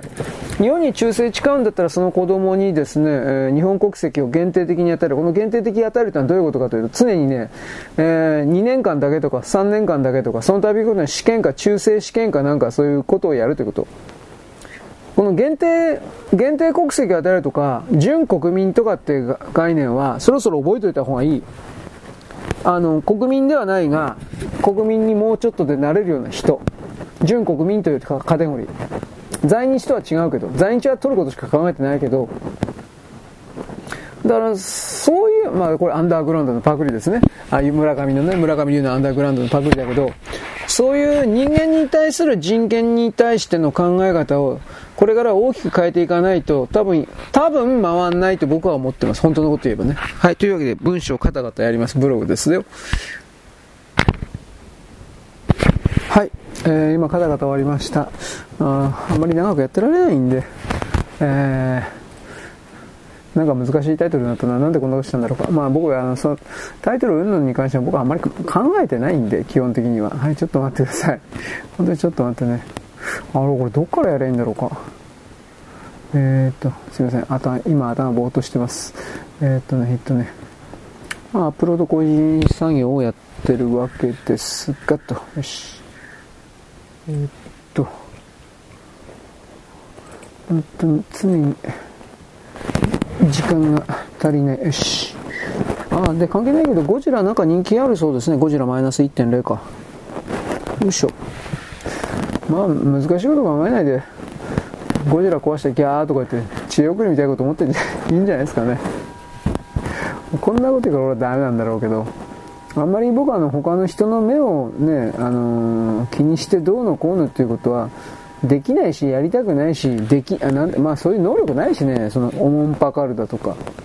まあ、もともとバカだから、だからっていうのはあるんだけど、ちょっと待ってね。これでいいのかな？どっかこの辺で。よし。はい。あれあれ。ということで、ファイルサイズが大きかったんで、今分割しております。なんかこんなんばっかり、えー、ってこれでいけるかな？ああ今度機種依存文字がなんか出てきましたね。これ大したことないね。ちょっと待ってね。まあ、とりあえずの、僕はオチも知らないけど、ゴジラの映画だから、あのー、基本的にゴジラに人類負けましたっていうふうにはならないんで、当たり前ですけど。だから、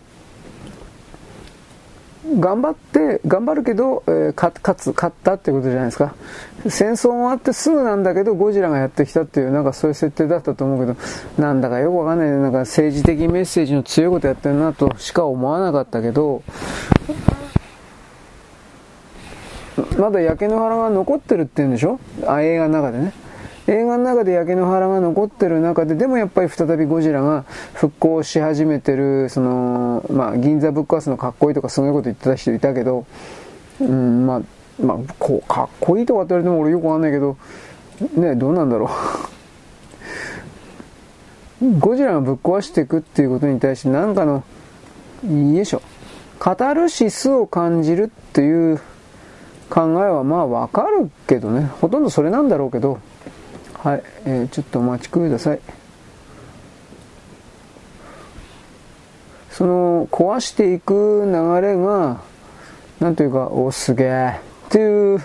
多分そういうことなんだろうなと僕は思いました。どうでもまあ、とりあえず、初代からオキシジェンデストロイヤー的な形で、えー、人類の知恵がゴジラに打ち勝っていったというものがいつの間にかいつの間にかえー、っと、どの辺りで怪獣プロレスになったか僕知らないんだけど、なんかゴジラ以外にもう一個怪獣出てきて、で、その怪獣とゴジラが戦う的な感じに変わってっちゃいましたよね。あれ東宝でしょ、ゴジラって。今までのパターン、それまでのパターンでは多分もう客が入らなくなったっていうのはわかるけど、で、その敵側の怪獣においてもなかなか象徴的な面白いものがあったのもわかるけど、あ今見たらやっぱりそれは成功じゃなかったんじゃないかなという気がします。まあ、あえて社会性の強い怪獣を言うんだったら、ヘドラ？ヘドラでよかったと思うけど、ヘドロのゴミから生まれた怪獣じゃなかったかな。そんなもん怪獣生まれるわけねえじゃんと俺思ったけど。ただゴジラって本当に何作まででどうなったか知らないんで僕は。えー、初代のゴジラがすごく、その、儲かったんで、ゴジラの逆襲だったかな？これが第2作になるのかな？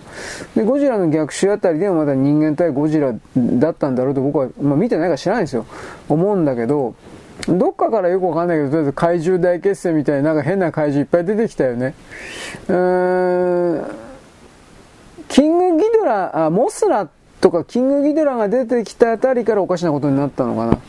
まあ、キングギドラはね、今見ても怖い、キングギドラ僕怖いと思います。あの、な、ケケケケケケみたいな、すごい、すごい鳴き声するでしょう。あんな、あんなんリアルとのろいて、ほんま、その、失神するというか死んじゃうわ、あんな、あんな怖いもんいたら。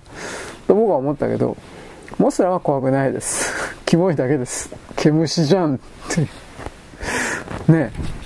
あれ、怪獣じゃなくてただの毛虫ですよね。まあ、でっかい毛虫だけど。あそこまで行くとやっぱりその、ファミリーで見られる、うん、要素の方を、ね、家族で見られる要素の方を強くして、あのー、多分、一人で何回も見るっていう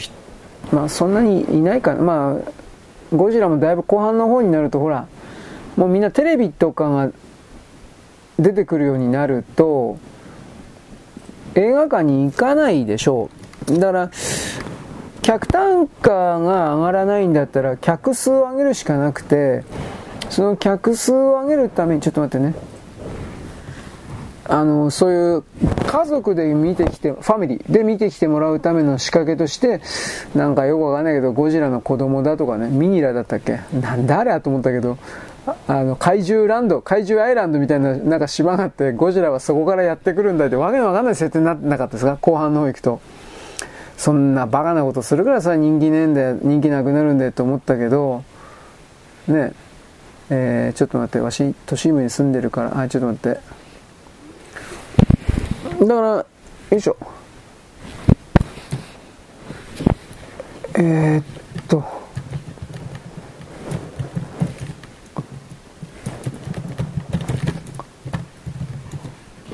あのー、どこであのゴジラっていうのは僕は亡くなったか正直知らないんですけど平成になって再び初めてゴジラが復活した流れの中で平成版ゴジラの第1作が一応第1作のオキシジェンデストロイヤー的な、えーまあ、人間対ゴジラだけの戦いで一応人間が勝ったのかな？なんかそんな形で。で、平成版でもその復活ゴジラでもなんかそれっぽい、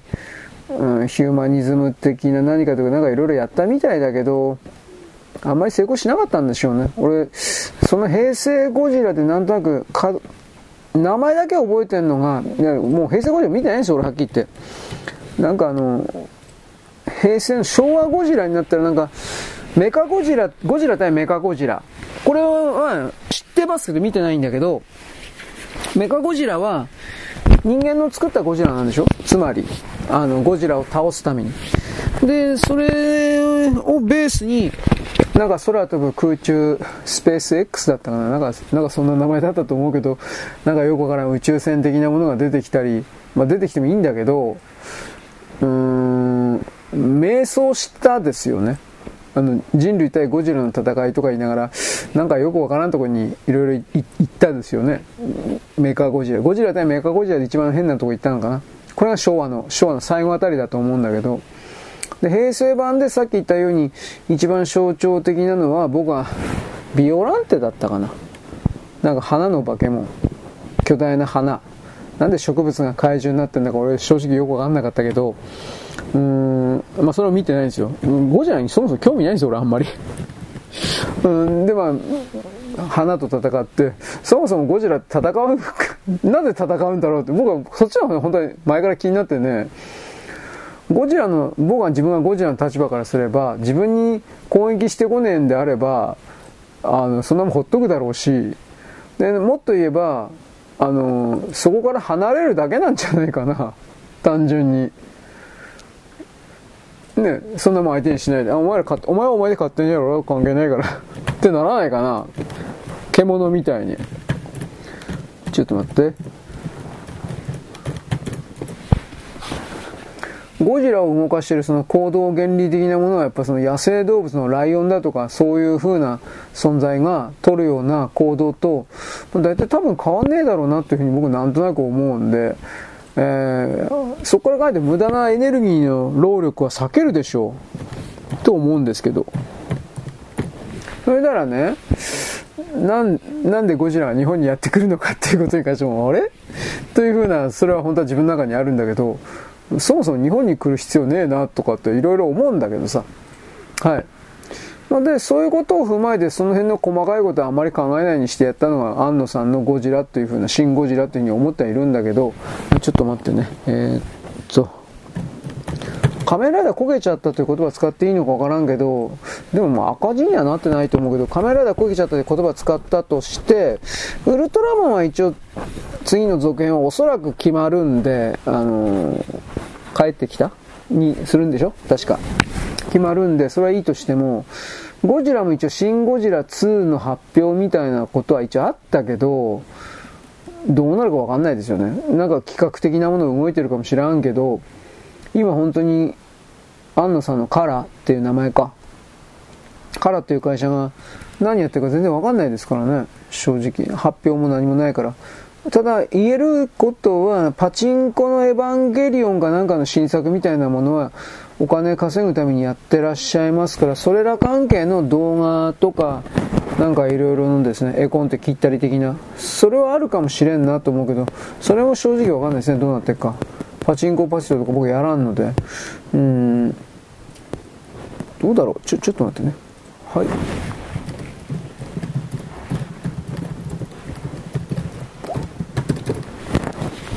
で、何気に今回の、あのー、ゴジラマイナス1.0ですか。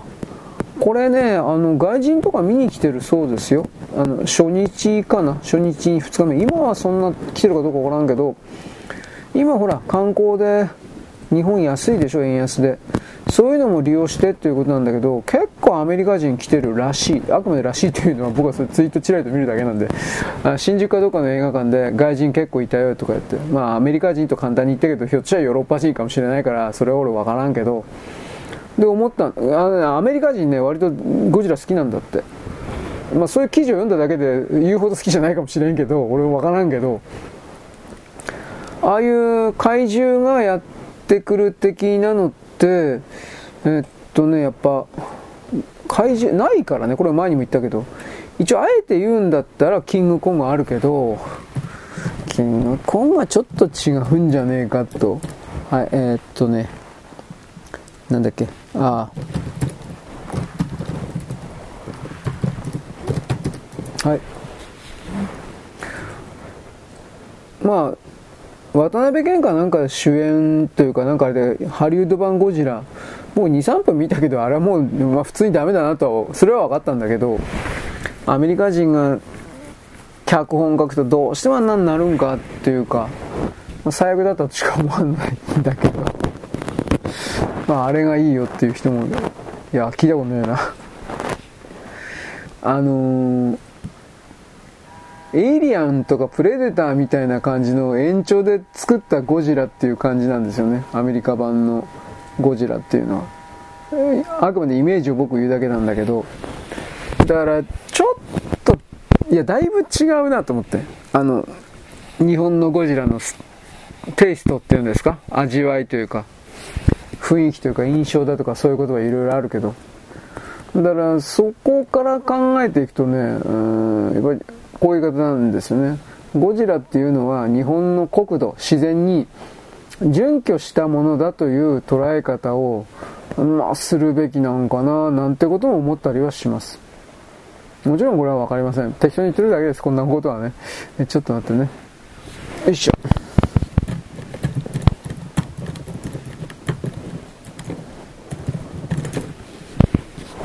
おただ、今回のゴジラはその3丁目の夕日の監督さん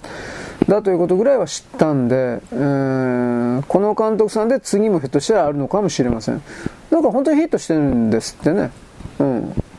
席もだいぶ満席だって、実際の数字、発表された数字知らんから俺、なんとも言えんけど、うーん、まあ2回も見るような映画ではないよね、きっとね。それは間違いないんだけど、ちょっとこれどうなってんの？えー、っと、ファイル検索。はい。ちょっとお待ちください。なんだかこれよくわかんないことやってんな、こいつらもな。うーん。このフォローフォローとかするやつって何考えてんのかな？まあいいです。えー、ちょっと、そんなこと言っても、世界は良くならない。えー、っと、こうやって、これは、えー、あ、これか。ちょ、ちょっとお待ちください。Google のテキスト変換。あ、ドキュメントですね。スプレッドシートって言うんだったっけ？これ何て言うんだったかな？Google ドキュメント、スプレッドシートかなんかこれを出して、えー、っとね、ファイル、アテンド、うーん、いや、本当になんでこんな遅いんかな？あのね、僕はあの、アンドロイド使ってるけど、アンドロイドとかでね、こんな、こんなん見たことないですよ、アンドロイドでも。いくら俺の PC があのパワー不足だっつったところでこれひどいひどい遅すぎるよ絶対。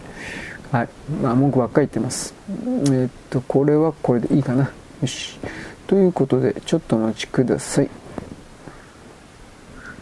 よいしょ。ポストする。はいポストしました。したんかな。えー、っとすいません上がってくるの待ってます。多分これでいいのかな？はい。これで OK かな？はい、えー、ついでに今えー、っとね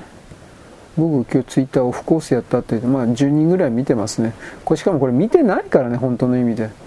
相手のタイムラインが何かに表示されたっていうだけであって見てるというのとは本当は違うんですよね。見てはいないんだろうけど、うんまあ、表示された表示された、まあ、どうでもいいっちゃどうでもいいんですけど1人か2人がなんか見るやつは見りゃいいんじゃないのっていうそんなもんですね。あのー、何かの幻想を持ってもしょうがないですよ、うん、そういう言い方、うん、持ってないけどね。まあそういう言い方は一応します。はい。というわけで、ちょっと待ってね。えー、っと、これとこれとこれでいいのか。よいしょ。はい。ということで、よいしょ。えー、っと、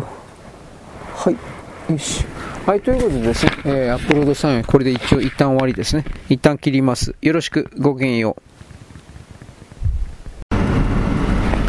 現在は2023年の11月のですね、10日のですね、金曜日であります。えー、っとね、自然再生エネルギー云々がですね、いろいろ問題出てきている風車発電、風車、でっかい風車。これにですね、山の中に建てているような風車。これは、えー、ね、日本の天然記念物である熊高という大きな鷹があるんですが、これは200数十羽死んでます。で、これなんでかね、ぶつかっちゃうから、風車発電に。巨大な羽車あるでしょう。ああいうのがですね、わかんなくて、ドカッとかってぶつかって、それでそのままですね、骨折れちゃったりなんかして死ぬという例がいっぱいある。解剖してみて分かったそうです。だからこの風車に関してですね、一応環境省か経産省か分からんけど、えー、改善命令を出しているみたいですが、具体的に何かするかどうか私は知りません。熊田が来ないような形で、えー、どうですかね、あの LED でピカピカ光るような、なんかその光とかなんかやりゃいいですけど、そんなことするかな、あいつら主戦度だから、と僕はここまで言うけれども、だからこういうこともですね、いわゆる自然破壊になるんじゃないですかということなんですが、自然再生エネルギーどうのこうのという人たちというのは、政治家たちちというのはのはこれははっきり自分たちの利権のためにやってるんであって自然保護なんていうことは全く考えておりませんからやっぱり知ったこっちゃないよ。こういう風な形でですね処理しております。風力発電のタービン、まあ、ぐるぐる回すようなですねあの軸受け部分とかいろいろが15年もすればですね使い物にならんということでじゃあどうなるかというと交換するのかもしれませんが交換した場合その現地に放ってある捨ててあるという例がこれはアメリカなんですけれども山ほどありましてそういういい加減な処理をしているのが再生エネルギー業者である、まあ、あのメリカにおける再生エネルギーとか電気自動車っていうところの株関係株式関係というのは民主党関係者民主党支持者たちが、えー、株式支援をしているような企業体です。だからこういう連中にお金をたくさん降らせるために、なんだろう、オバマという連中、オバマがですね、グリーン計画がどうのこうのとか言ったけど、要は自分たちの民主党を支える側の企業家たちを設けさせるための連邦法のですね、改正というかそういうことをやったわけで、あの、いわゆる地球環境であるとか、そんなことは全く全く考えておりません。オバマというのは相当に無能プラス害悪です。ということは今、なんていうかな、認識してほしいなと僕は一応言うけど、まあ今更言ったって変わんねえかなと、一応言うは言うけどね。はい。えー、大統領選挙、トランプ大統領が昨日ぐらいの時点で私は副大統領候補にタカ・カールソン考えてるよ、みたいなこと言いました。いや、まあ、ダメとは言わんけど、どうだろうね。えー、まともな人たちが今言ってるのはラマスワミとニッキー・ヘイリーとどっちかが副大統領だろってニッキー・ヘイリー女インド系、えー、で彼女もおそらく副大統領狙いで今回は別に大統領にならなくてもいいと。次の次を狙ってると。副大統領になって。という感じのキャリアケースを狙ってる。ラマスワミっていうのは最近出てきたですね。本当に最近出てきた共和党系の、まあ、考え方はトランプ大統領全く同じ人です。そんなような感じの人なんですがこの人も多分大統領になるというよりもおそらくはあの副大統領からのステップアップを狙ってるんじゃないかと言われています。ただどっちが有利かっていうとまあどうかなほんのちょっとのポイント差なんだけどニッキー・ヘイリーの方があのー、ちょっと上かもしれません。ただこれは先のことでわからんのでね。で、タッカー・カルソンに関しては何にも言わんでもわかるでしょ。人気者、アメリカの。いわゆるアメリカの中道保守アメリカン、あテキサス的な人は、タンキュー、タンキューのこの人たちはですね、みんなタッカー・カルソンのこと大好きです。あえっと、タッカー・カルソンの略称、カール、カールだったかな。あ俺はカールのことなんで、うんぬんかんぬん。まあ、とりあえずですね、大好きです。でも、まあ、タッカー・カルソンは別に、まあな、ならないんじゃないの？僕はなんとなく言ってるけどね。うん、あの喋って伝えるということはできるか知らんが、うん、政治に向いてはいないような気もするけどね。それはまだ地道にキャリア形成した日記ヘリとかあの辺の方がいいんじゃないかと、個人的、僕外国人だけど思ったりはします。で、えっとね、米中、米中首脳会談が15日だそうです。えー、っとね、まあ、アメリカで会うのだったかな。で、何をお話しするのかわかんないですけど、一応その、建前上競争がどうのこうのとかっていうけど、裏側で何が話されるのか。えー、っとね、陰謀系というかですね、アメリカはもう完全に中国に屈服してるんだ、みたいな概念で全てを捉えるような人は、アメリカはですね、中国に金借り、借りるんだとか、どうのこうの言ってます、果たして。うん、わかんないからね、こういう人たちも、勇ましいこと言うけど、証拠出したことないんで、だから、公開情報でですね、おそらくそうに違いないだろうというふうに、正直にそう言えばいいんだけど、そうじゃない形でこうなのだと断定するというのは、ちょっと金取って、えー、生活しているような言論商売の方々としては、ちょっといつも思うけど、うかつじゃないかなという気はします。つまり持続可能な言論活動にならんのじゃないかと、個人的には思うんですが、そういうのを支えるようなファンがいますので、消費者がいますので、まあ、どうなんですかね、いけるんですかねという言い方はします。わからない。で、とりあえずその、アメリカでということかな、15日にバイデン自称大統領と会って、そして16日にですね岸田さんと、おそらくアメリカで会うということなんだろうなと思うけど、詳しくは僕は知らないんだが。まあ、どっかのなんか会議あるんだったらごめんね、違う第3、第3国だったら僕そこまでは調べてないんですよ。で、その流れの中で、えー、一応建前上は処理水のというふうになってます。まあ、処理水に関しては日本は悪いとこ1個もないんで、中国はこの振り上げた拳をどうするのか全然分かってないんですが、うーん日本との関係を悪くすると中国は今この瞬間助からんのでなんとかして、えー、なんとかしたいだろう。なんとか。あのなんとかっていう流れの中で僕はいろいろ思ったのは天皇陛下の訪中であるとか、これは天皇陛下の訪韓もあるんですが、これの両方ですね、なんか画策してんじゃないの、岸田さん、みたいなことも一応思ってはいます。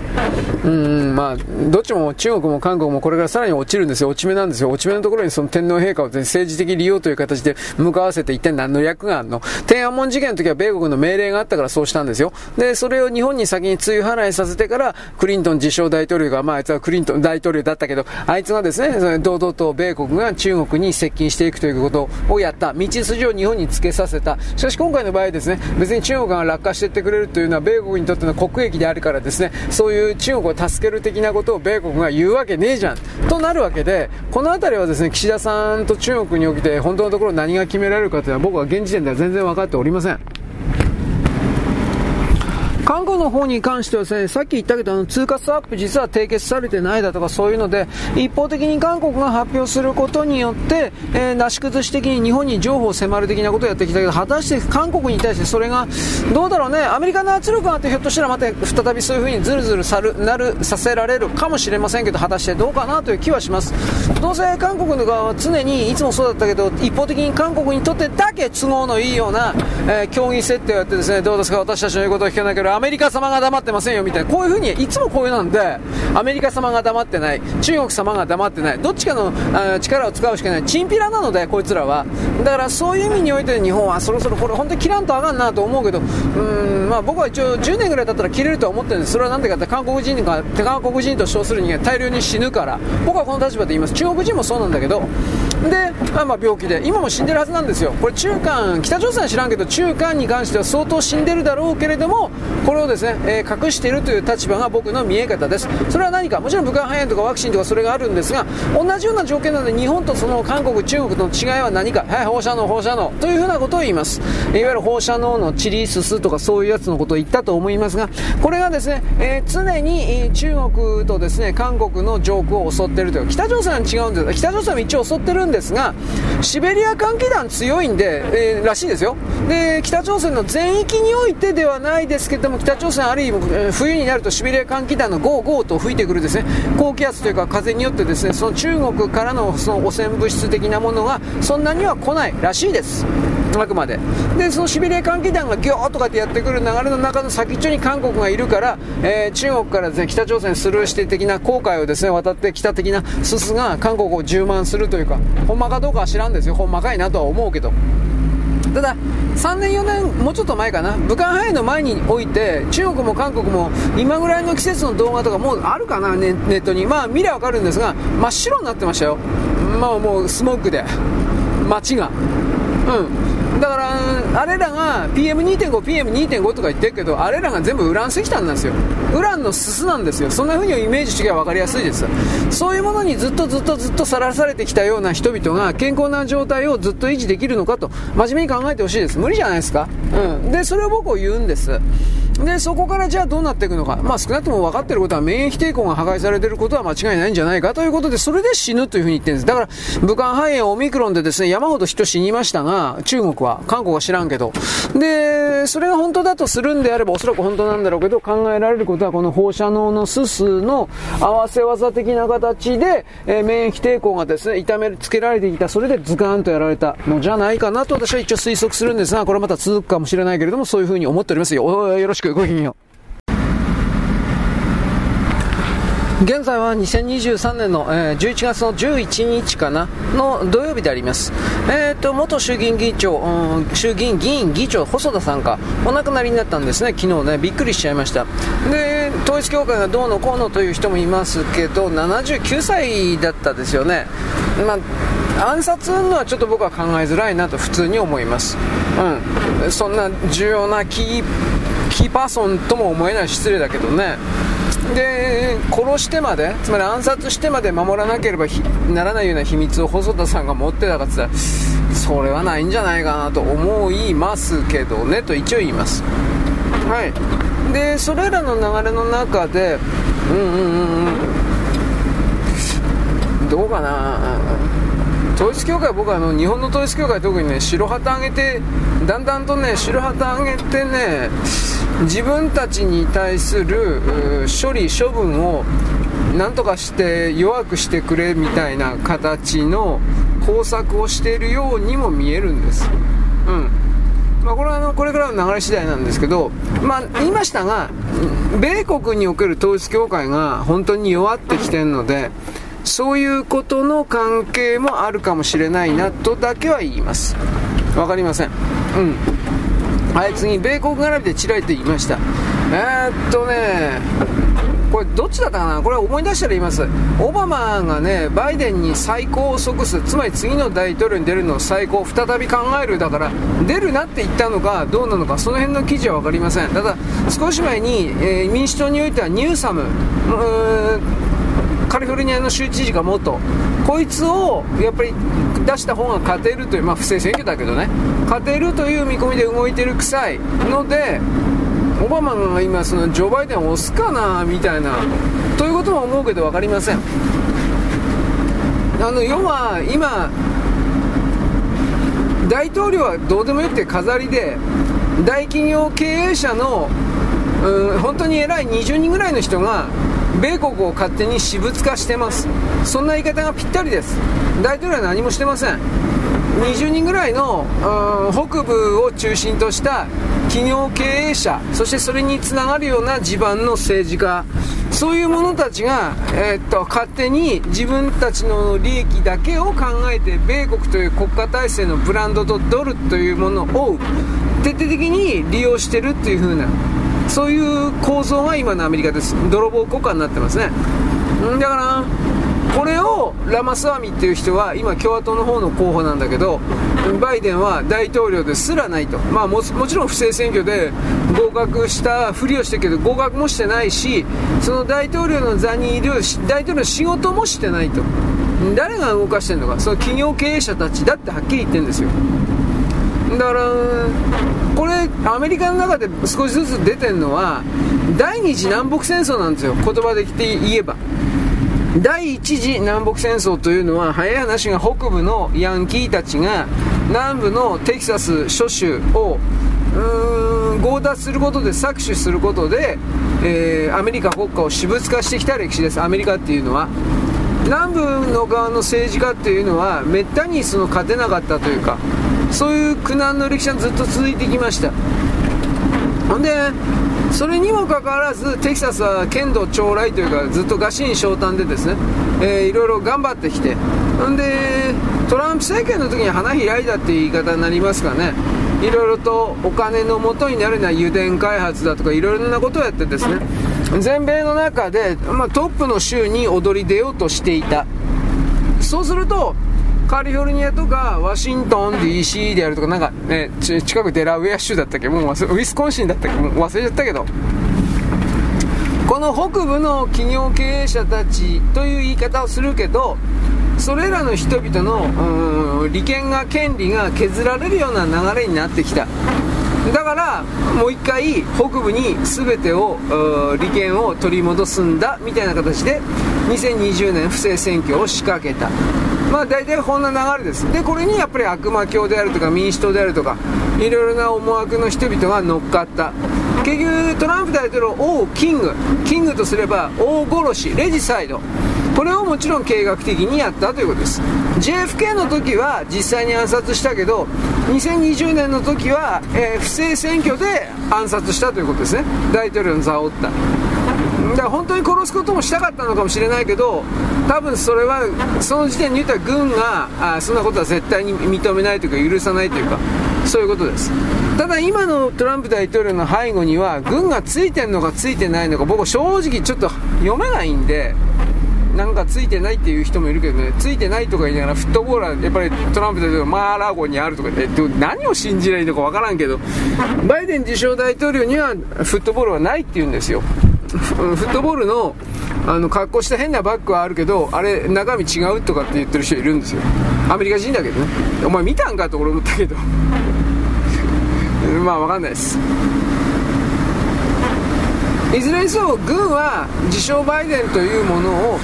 大統領と認めないという形でのさまざまな表現をしています。祝砲だとかさ、えー、兵隊さんの着る礼服だとかいろんな意味で大統領ではない人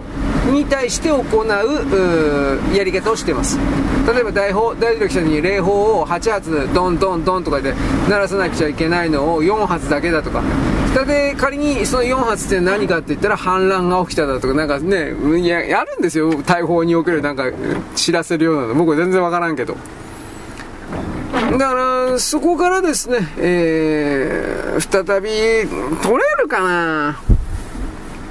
まあ民主党のやつらはやるけどね。ただそれを、軍が、米軍がどう対処するのか僕は正直わからない。だからトランプ大統領一旦見捨てたような気もするからね。でも、じゃあなんで見捨てたのかということに関しては僕はわからないんですよ。あのー、軍がね。だから軍が本当の本当に一枚岩でね、一致団結したら、何も不正選挙なんてね関係者含めて全部殺す殺しておしまいなんですよ。だからアメリカ軍も一枚岩ではないんです。今でもおそらくそうなんです。裏切さっき言った南部の将軍と北部の将軍という言い方するけどそういう見方でもう今のアメリカは見ないとダメなんです。だからねあのそれでも愛国派の米軍軍人は24年の選挙を多分インチキはさせない方向でいくとは思うんだけどこればっかりは本当にどうなるか分かんないんですよ。僕はそれでも多分最悪考えるから多分民主党勝つだろうなと思ってる。もちろん不正選挙で。今は激戦州で6つある激戦州で5つともトランプ大統領なんですよ。これはガチでやってるけどどうせだからこれひっくり返すんですよ。郵便投票だってのいや郵便投票だってやるんだもん。この時点で何やったって無理だよ。無駄だよこんなもんはっきり言って。で僕はあなたに言ったけどネット投票というものを出してくるか来ないかっていうことを見てんですよ。それやったらもう、うん、トランプだって絶対100%勝ってません。うん、何何やったってもうインチキで書き換えることできるって分かるでしょ？ネット投票だったら。だからその辺りもどうなるのかっていうことをアメリカの流れをじっと見てるけどいまだちょっとなんか出してないという感じではあります。でもアメリカ人ここ本当にこの正念場24年は本当正念場だと思うよ。もう一回バイデンまたニューサム。民主党の関係者勝たせたらまあアメリカ本当にもう終わるだ終わると思うわ俺は。極端に弱くなる。うーんまあだから今ととんでもなく経済がね悪くなってるのでアメリカは。日本の民主党政権の時みたいに。だから民主党支持者ですらバイデンではなくトランプまたは RJK か。RKJ あロバート・ケンディ・ジュニア。うんだから RKJ か。これにあの支持を変えているっていう風な。でも僕は民主党が勝つと思ってるのでそうするとうーんさすがにそういう流れの中でおかしいと思わないっていうアメリカがアメリカ人がいたとしてそれ本当に問題あるなと僕は思う。はいまあこれはもうちょっと後で分かりますえー、ガザ地区、えー、っとね、1日4時間だけ、毎日毎日4時間だけか、えー、停戦、時間停戦。で、何していくかというと、エジプトの検問所から救援物資を送ってるみたいな、それが出てますね。え、っと、パレスチナの側は、そんなもの、時間足りなさすぎる。みたいなことは一応、まあ当然なんでしょうけどね、言うけど、イスラエル側としてはこれでも精一杯譲歩していると。文句あるんだったら人質全部返せと。240人もね、いて、1人も返さないから、この僕たちはね、どっちの側にもつけないけど、パレスチナの側に非常に、えー、より、よりすぎたマスコミメディアがたくさんいるっていうことは知っといた方がいいです。ニューヨーク・タイムズのニュニューズウィークとニューヨーク・タイムズ記者か。これがパレスチナの関係者からお金もらってただとかそういうのがバレて昨日おとといぐらいで両方とも確かクビになってたはずです。つまりそれまでものすごい変更的な記事を書いてた。ユダヤ悪いパレスチナは正しい一方的にみたいな。だけど、建前上ね、公正中立をやらなきゃいけない新聞というところで、そんなことを公正中立のふりをしてやるっていうのがどんだけそれ読んでる人に危険なのかという、まあ、危険であるということを知らずに読んで知らずにその通りだと思っちゃうんですよ、うん、アメリカも日本に負けず劣らずバカバカ層 B 層が多いんですよ。でその B 層が、えー、ニューヨーク・タイムズであるとかワシントン・ポストであるとかそれクオリティ高級紙クオリティペーパーみたいなもののサイトを見たり紙切れ読むことによって、えー、自分は他のやつとは違って頭いいとか賢いだとか、まあ、そういうね見た目というかステータスを獲得するために、えー、いろいろ読んでるふりをするんですよ。読んでない読んでないどうせ。理解してないだろうから本当の意味でね。とりあえずその1日4時間のね、あのー、まあ、戦争停止みたいなで人道回廊の設置も言ってたけどねうーん普通に考えてハマスに勝ち目ないんだよね冗談抜きで。昨日の時点でハマスの北部地区にあった一番でっかい病院をイスラエルはへっちゃらでも爆撃と砲撃をかけてるからね。そこがあのハマスの軍事拠点地下にね軍事基地あって武器隠してある。というのももう掴んでいてハマスというのはそうした人間の盾しかやらんもんだからまあ、だからアラブの人にも嫌われて誰からも相手にされなくなってきてんだよということは言ったけどさ。うーん、まあ、どっちにしても彼らはやり方を変えるべきですよ。一応パレスチナ自治政府においてハマスは確か国会の過半数ぐらい、まあ、とりあえずあの与党的な形で、えー、っと議員ハマスの議員言ったら変な言い方だけど、まあ、それを出していてですね。そっちの方の正当な動きでやりゃいいことをどうしてもテロを仕掛けて、えー、アメリカぶっ殺せ的なことばっかりやってるからどんなに穏健な人たちが利を解いても誰も信じてくれなくなるなっている状態に入ってるってことなんですよ。これ中国なんかも同じですよね。お前何言ってもどうせ嘘ついてんだろって言われたらそれでおしまいです。そういうことがもう起きてるっていうことですね。はい。というわけでどっちにしたってこれちょっとだいぶ硬直化するんじゃないかなという気はいたします。えー、次何やろうかな。なんか日本のアニメオリジナルアニメが劇場版やってるっていうのでその情報をちらりと見たんですが僕は絶対分かんなかったんで。興味こんなん大丈夫かと思ったけどね。なんかオリジナルアニメで、えー、お酒作りだったかな？ウイスキー作りかなんかの、うん、それを題材にしたオリジナルアニメ。そ大丈夫かな？その分誰見るかな？大昔なんか NHK の朝ドラかなんかでマッサンってやってたでしょ。あれは日課ウイスキーの社長かなんかの実話らしいんだけどまあ実はベースにした話らしいんだけどつまりああいう感じのああいう感じのなんなんだかな。アニメ版？なんかよくわかんないんですよ。正直言うけど。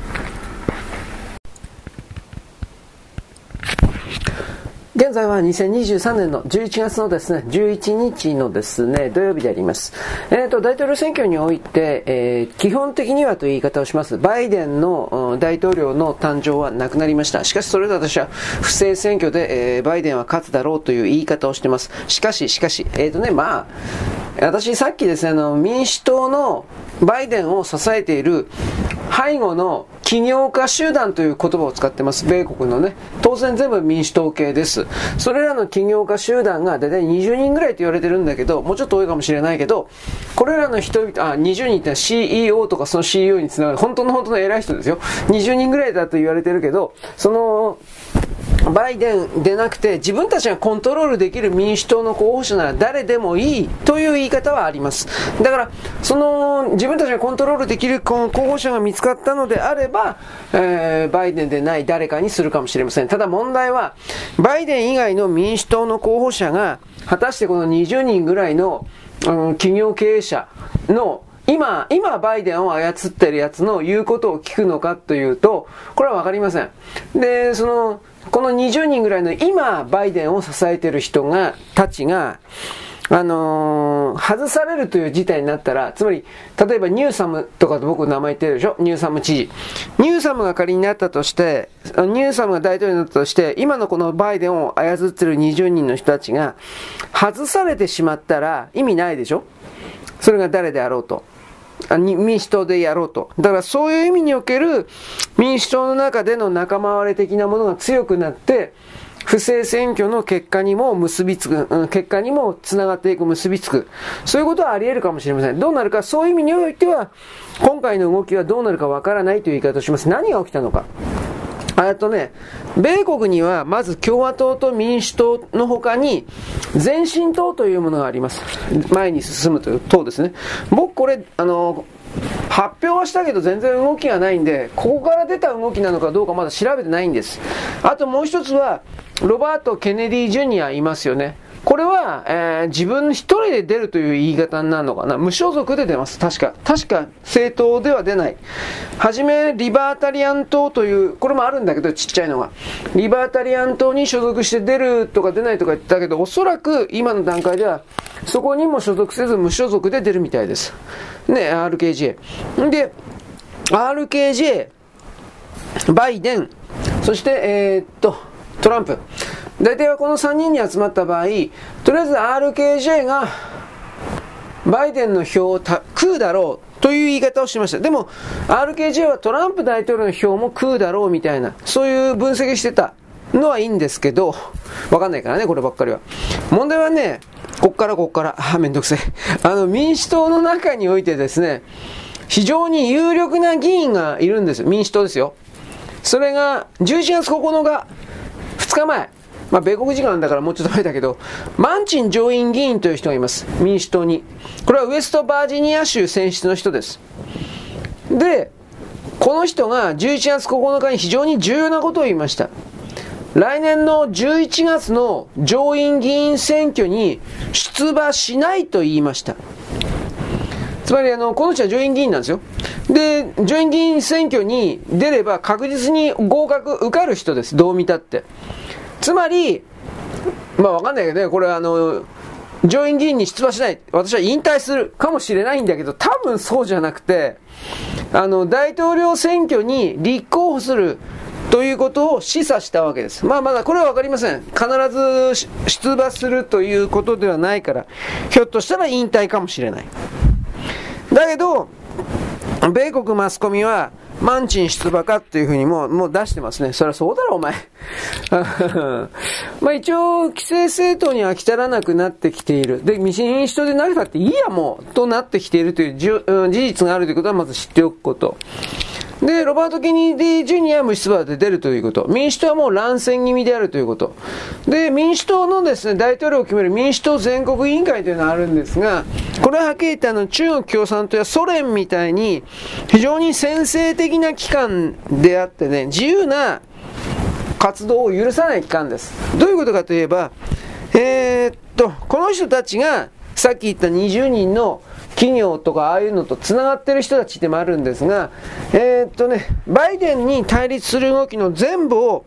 潰してきました。つまり、えー、バイデンを批判するような、バイデンに代わって自分が出るような動きというのは許さないと。ニューサムが出られないっていうのは、出ないとかってかっこいいこと言ってるけど、出られないっていうのは、ここが反対、現時点反対してっからっていうのも当然あります。ほんで、マンチン上院議員なんです。マンチン上院議員というのは、えー、っとね、ちょっとユニークなとこから出てます。まずマンチン上院は民主党ではあるんですが、バイデン自称政権というのは非常に極左であると。極左ですね、どう見たって。で、あの、このやり方はおかしいと。あの、本来の民主党と言われているものとは明らかに違うということからずっと入っている人です。歪んだ政策いっぱい出してますよね。LGBT とか含めていろんなこと。それが前からその嫌、おかしいおかしい嫌で嫌だって言っていた人です。だから、その LGBT 的なその票にしろ何しろ、この人は賛成票を出して、あの、投じてません。民主党員だけど。あの民主党の上院議員だけど。で、2020年の時なんかに来る一般教書演説でおいては、実は共和党の席に座ってます。もちろん抗議を兼ねているということです。この人はどういう人なのか。あのーえっ、ー、とね、ジョセフ・マンチン3世っていう名前です。3世ですね。とりあえず当たり前なんですけど。で、あの、ウエストバージニア大学卒業でありまして、1982年に州議会の下院議員になりました。で、えー、ちょっと待ってね。で、自分何やってるか分かんなくなっちゃって。下院議員になりました。で、あのー、86年に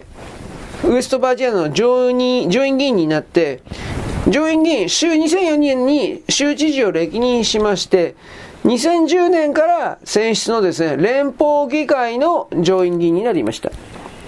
だから、そうそうたるですね、政治家のキャリアを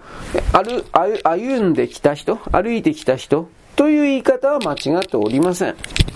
はい、えー、っと、これこうして、こう、こうかな。えー、ちょっと、ちょっと待ってね。何が何して何とやら、順番わかんなくなっちゃった。これでいいのかな？うんと、はい。でね、マンジンさんはですね、自分におけるウエストバージニア州での自分の目標は達成したとまず言います。で、これからですね、全米を暗夜して、つまり全米を回って、中道層を結集して、米国民を断権させる運動を訴えるというふうに言いました。敬虔なキリスト教、えー、原理主義者、この人、確か。ウエストバージニアはどういうところかというと、アパラチア山脈という場所を見てほしいんですけど、山の中に位置してます。山岳の中にあります。で、この人口比率が非常にユニークでありまして、あの、白人が人口の93%も占めています。だからもう何も言わんでもわかるように、ガリガリの保守地域です。で、あの、共和党が圧倒的に強いところです。まあ、だからさっきも言ったけど、えー、聖書原理主義者という言葉で言っていいのかわからんけど、えー、キリスト教においても非常に保守的な考え方をする保守派ですね。これが圧倒的多数派です。だからまあ分かりやすく言えば、こう、ウェストバージニア州というのは、中絶に明確に反対する州であります。はい、ちょっと待って、あの、さっきから僕実は洗濯物畳んでるんですよ。はい。で、首都はですね、州都、州の都、州都はですね、チャーストン、というところなんですが、それでもね、田舎の町というか、なんですよ。人口はですね、5万人いないんです、確か。アメリカって結構そういうとこあるよね。うん。で、マンチン上院議員のですね、あのー、次に出ない不出馬ということのね、理由は実は動きがありまして、あのね、第三政党、さっきあの前進党とかなんとか言ったでしょう。これでいいと思うんですけど、 No Labels。 No Labels というですね、第三政党グループが米国にはあります。これが確か前進党じゃなかったかなと思うんだけど、改革党と前進党、確か前進党じゃなかったかな。まあ、とりあえず民主党でも共和党でもないんですよ。ノーレーベルズ。で、ここはね、あの、いわゆる超党派における、政策推進をやってるような政治政治団体という言い方で、民主党でもない、えー、っと、共和党でもないっていうふうな、そういう感じでありますが、あのー、この7月の集会で、今年の、マンチンさん何言ったかというと、あの、米国民はもう今日においては、選択肢、本当の意味での選択肢が必要だと言ったんです。民主党か共和党かという、それだけしかないようなのはおかしいって言ったんです。ぶっちゃければ。右と左が極端によってるのは、まあもちろん共和党と民主党という言い方であるんですが、さらにその共和党の中にも右左、民主党の中にも右左、極端になりすぎてるって言ってるんです。で、これは本来のまあ、理知的な米国のあり得る姿ではない。米国の市民は、もうちょっと物事を考える賢い。だけど選択肢として、右と左が極端に、こんなのしかない。選びようがない。選びようがないけど、選ばなくてはいけないから、仕方ないからやっている。米国の政治制度というのは、そういう変なの、ちょっと待ってね、から、スタートしたけど、まあ、西部開拓時代だとか、そういうところにおける人々の暮らしだとか生活だとか、そういうものに根ざした政治政党であったから、ある程度昔はこういう極端な形になるのはしょうがなかったかもしれないけど、現代は違うでしょということを言いたいわけですよ。まあそうですよね。で、えー、っとですね、えー、選ぶしかないと。だから大統領選出馬っていうのはおそらく今のところまだ、その、絶対出るだとか、何も言ってないですよ。何も言ってないけど、よいしょ。おそらくはという言い方なんですが、既存の方針だったというか、そういう予定だったんだろうなということです。ということはですね、ノーレーベルズ、さっき言いました第三政党グループの No Labels。これはマンチンさんの上院選の出馬不出馬の表明を受けて9日米国の重大な課題に対して全米で議論主導するために前進するだろう。前進党ですね。ただ、た確かここが前進党って、日本語訳はここが前進党だったと思うんだけど、すみません、俺ちょっと自信ねえわ。まあ、うん、詳細します。で、前進党っていうのは一応党の綱領においては、常識的多数派というものを一応ですね、標榜しておりまして、で、2010年にワシントンで設立されています。でも俺知ってる前進党だった改革党は去年だったか一昨年設立されたんだ。で、これ多分違うかもしれない。まあ、調べておきます、これ。死んねえわ、俺。あのー、ノーレベルの代表はナンシー・ジャコブソンという人です。女の人です。この人はもともと民主党の活動家でして、でした。あのー、昔からゲリー・ハートとかビル・クリントンの支援活動をしてました。でね、中道を求める運動を起こしたわけです。民主党政治が鍛えられない。つまり、やりすぎだと。あの、政治的思想においては、えー、大きな政府を、あのー、やってるような、ビル・クリントンとかあの辺のやり方が、明らかに米国の財政そのものを含めて壊してる、既存しているということが明らかであるのに、あまあ、クリントンを含めるああいう人たちというのは、自分を支えてくれるパトロン、まあ、パトロン支持者、さっき言った起業家たちの顔色を伺って、どうしてもそうなるけど、それを止めることができない、できなかった。で、そういうのはもうやめるべきだみたいな形で、共和党にも行くことはできないけど、どうですかね、もうちょっと穏健な民主党っていう言い方なんですかね。うん。民主党政策って言い方ですかね、穏健な。で、目指して第三政党を作ったという、なんかそんな流れらしいんですよ。どうですか？これらが本当に大きな流れになっていくかどうかに関しては僕はわかんわかんないんですよ。はっきり言って。だけど、普通の常識で考えれば、このマンチン上院議員っていうのは、相当に民主党を支持する、右派、民主党を支持する側の中道右派、右派、右側ね、共和党に近いような考え方を持ってる人。これが大量に、もしマンチンさん出たら、大量に投票します。だけれども、さっき言ったけど、不正選挙あるから、その状況下で、えっ、ー、とね、RKJ とマンチンさんが出た場合で、あまあ、ニューサムはね、バイデンが降りたら出るって言ってるけど、バイデンが降りないんだったら出ない。だってバイデン降りたら、ニューサムと RKJ とマンチン、この3人が民主党の票を食い合うということになる。3人もいる。で、それで、えっ、ー、と、共和党の側はトランプ1人になる。共和党はトランプ1人で行くと思う。で、えっ、ー、と、民主党の側は、民主党はね、バイデンかニューサムをやる。民主党、共和党で2人で良かったものが、このマンチンさんと RKJ という2つの要素が出てくると、どう考えてもまともな選挙の票配分だったら、えー、バイデン、バイデンとするけど、バイデンは絶対に勝てない。まともな選挙における、僕の言ってるのは、例えば、えー、っとね、2億人の投票できる権利のある人ね。米国の人口今3億人だったと思うけど、3億人中投票する権利のある人が2億人いたとして、2億枚の紙切れという表現使うけど、2億枚の紙切れをこの3人が奪い合うという構造になった時に、まともな選挙だったら、この3人のうちバイデンは、あ、4人のうち、4人のうち、バイデンはどう考えてもまともな選挙だったら、なぜならば、あこの4人のうちの民主党系の票を、仮に民主、共和党が50%、民主党50%取ったとして、50対50取ったとして、民主党側の50%の票をさらに3分の1ずつ簡単に取ったとして、そんなことありえんけどさ、そうすると一人一人が、えー、っと、30、33、35%ぐらいの45だから、15、6%ぐらいになるよね、大体。一人、一人頭、15%から15、6%になるよね。30、33、5、15、45。うん、そうだね。だから17%でもいいのか。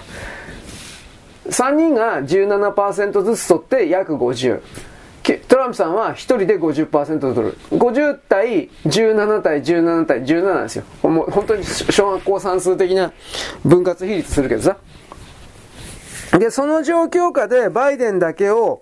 17から、そうですね、まあ、55とか、17から60ぐらいにするときは、17から60にするときはですね、えー、っと、40、43か。43で60ですね。43分の紙切れを架空に持ってこなくちゃいけない。つまり、本来ならば2億枚しか紙切れがないのに、えー、2億7000万枚ぐらい？3億枚、3つまり、プラス1億枚ぐらいしとく。俺計算ダメだから。だから本来ならば2億枚、2億に2億枚ぐらいしか選挙の投票用しないのに、蓋全部開けたら紙切れが3億枚、余計に1億枚ほどなぜか増えていて、増えた分が全部バイデンになってる。これはまあ前の2020年の選挙でやった手口と全く同じだけど、あの、増えた1億枚が全部バイデンになってて、で、えー、なんだろう、ニュー、他の RKJ とかマンチンさんの候補を全部超えて、バイデンになってるという。で、それだけでは足りないから、どう見ても。トランプ、バイデン、RKJ の書かれた票を全部すり替えるということと、あとは電子投票で、これあのドミニオンですね。電子投票で読み込むときに、トランプ10枚数えたら、9枚をバイデンに差し替えるみたいな。そういうふうに全部移動すると。そしたら、2億枚しか紙切れがないはずなのに、3億枚紙切れ、プラス1億枚見つかって、なおかつバイデンの得票率が80%だとか、そういうふうに、せざるを得ない。で、そこまでやられて、米国国民が黙ってるって言うんだったら、まあこれはもう米国はダメだ。で、テキサスの連中はそれを見てる。それでも何も言わず、抗議の声も上げず、今までの大統領選のお祭り的な気分で、負けたらノーサイドみたいな、今までの大統領選挙はそういうことがあった。ノーサイド的な気分で、毎日の生活が忙しいから、もういいやどうでも、というふうになれば、テキサスとその諸州、南部諸州は、南北戦争に来る南部諸州は、ああ、もうこれはダメだと思って、そしたら僕は離脱の手続き始めると思う。だから、そういう意味において2024年の選挙は本当に大事なんだけど、こういう見方する人いないから、まあ教えてくれないからっていうのもあるけどさ、非常にだから次の選挙大事なんてもんじゃないんですよっていうことなんですよ。だとりあえず、マンチンさんが出ると、まあ、これはどう見たって、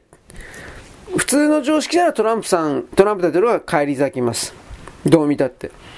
いや、だからそれを勝たせることはできますよ。だからバイデン、さっき言ったように、気違いみたいに得票総数を増やして、ね、2億人なのに、例えば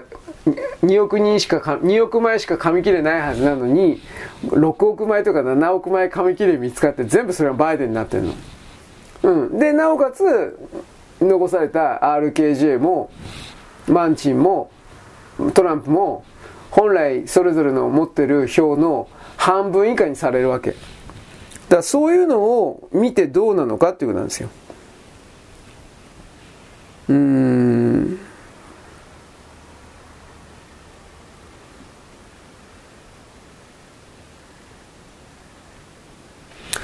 だからどっちにしてもですね不正選挙は必ずあるとあるんです。2020年。そのシステム法則を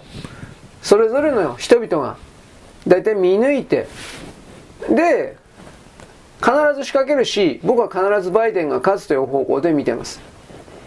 僕は女ではないので結局勝ち負けというのは神が見てるだとかそんな神が力を貸してそんなものでは決まらないと思った。そんなもので勝つんだったら前の戦争は日本勝ってました。神風が吹いて日本が勝ってました。でも負けたでしょ。あのね結果というのは力が決めるんですよ。人間がどうこう人間がどうこうする部分もあるけど基本的には大きな流れという力が決めるんですよ。だから、だから諦めるとかそういうこと言ってんじゃなくて、どうやいいのかなうまく渡る。ちょっと違うから。まあでもそういうことですよ。うまく渡る。流れをきちんと読み切るということなんですが、起こり得ることを前もって知る。まあ、シミュレーションとも言いますけど、それを全ての人がやることはおそらく必要なんです。そういう方向で、前方向で反復という言い方をするけど、前方向で復元、前方向で反復ということをすると、あの、これらの悪巧みをしている勢力のイメージよりも、周りの人間のイメージが圧倒的に多くなると、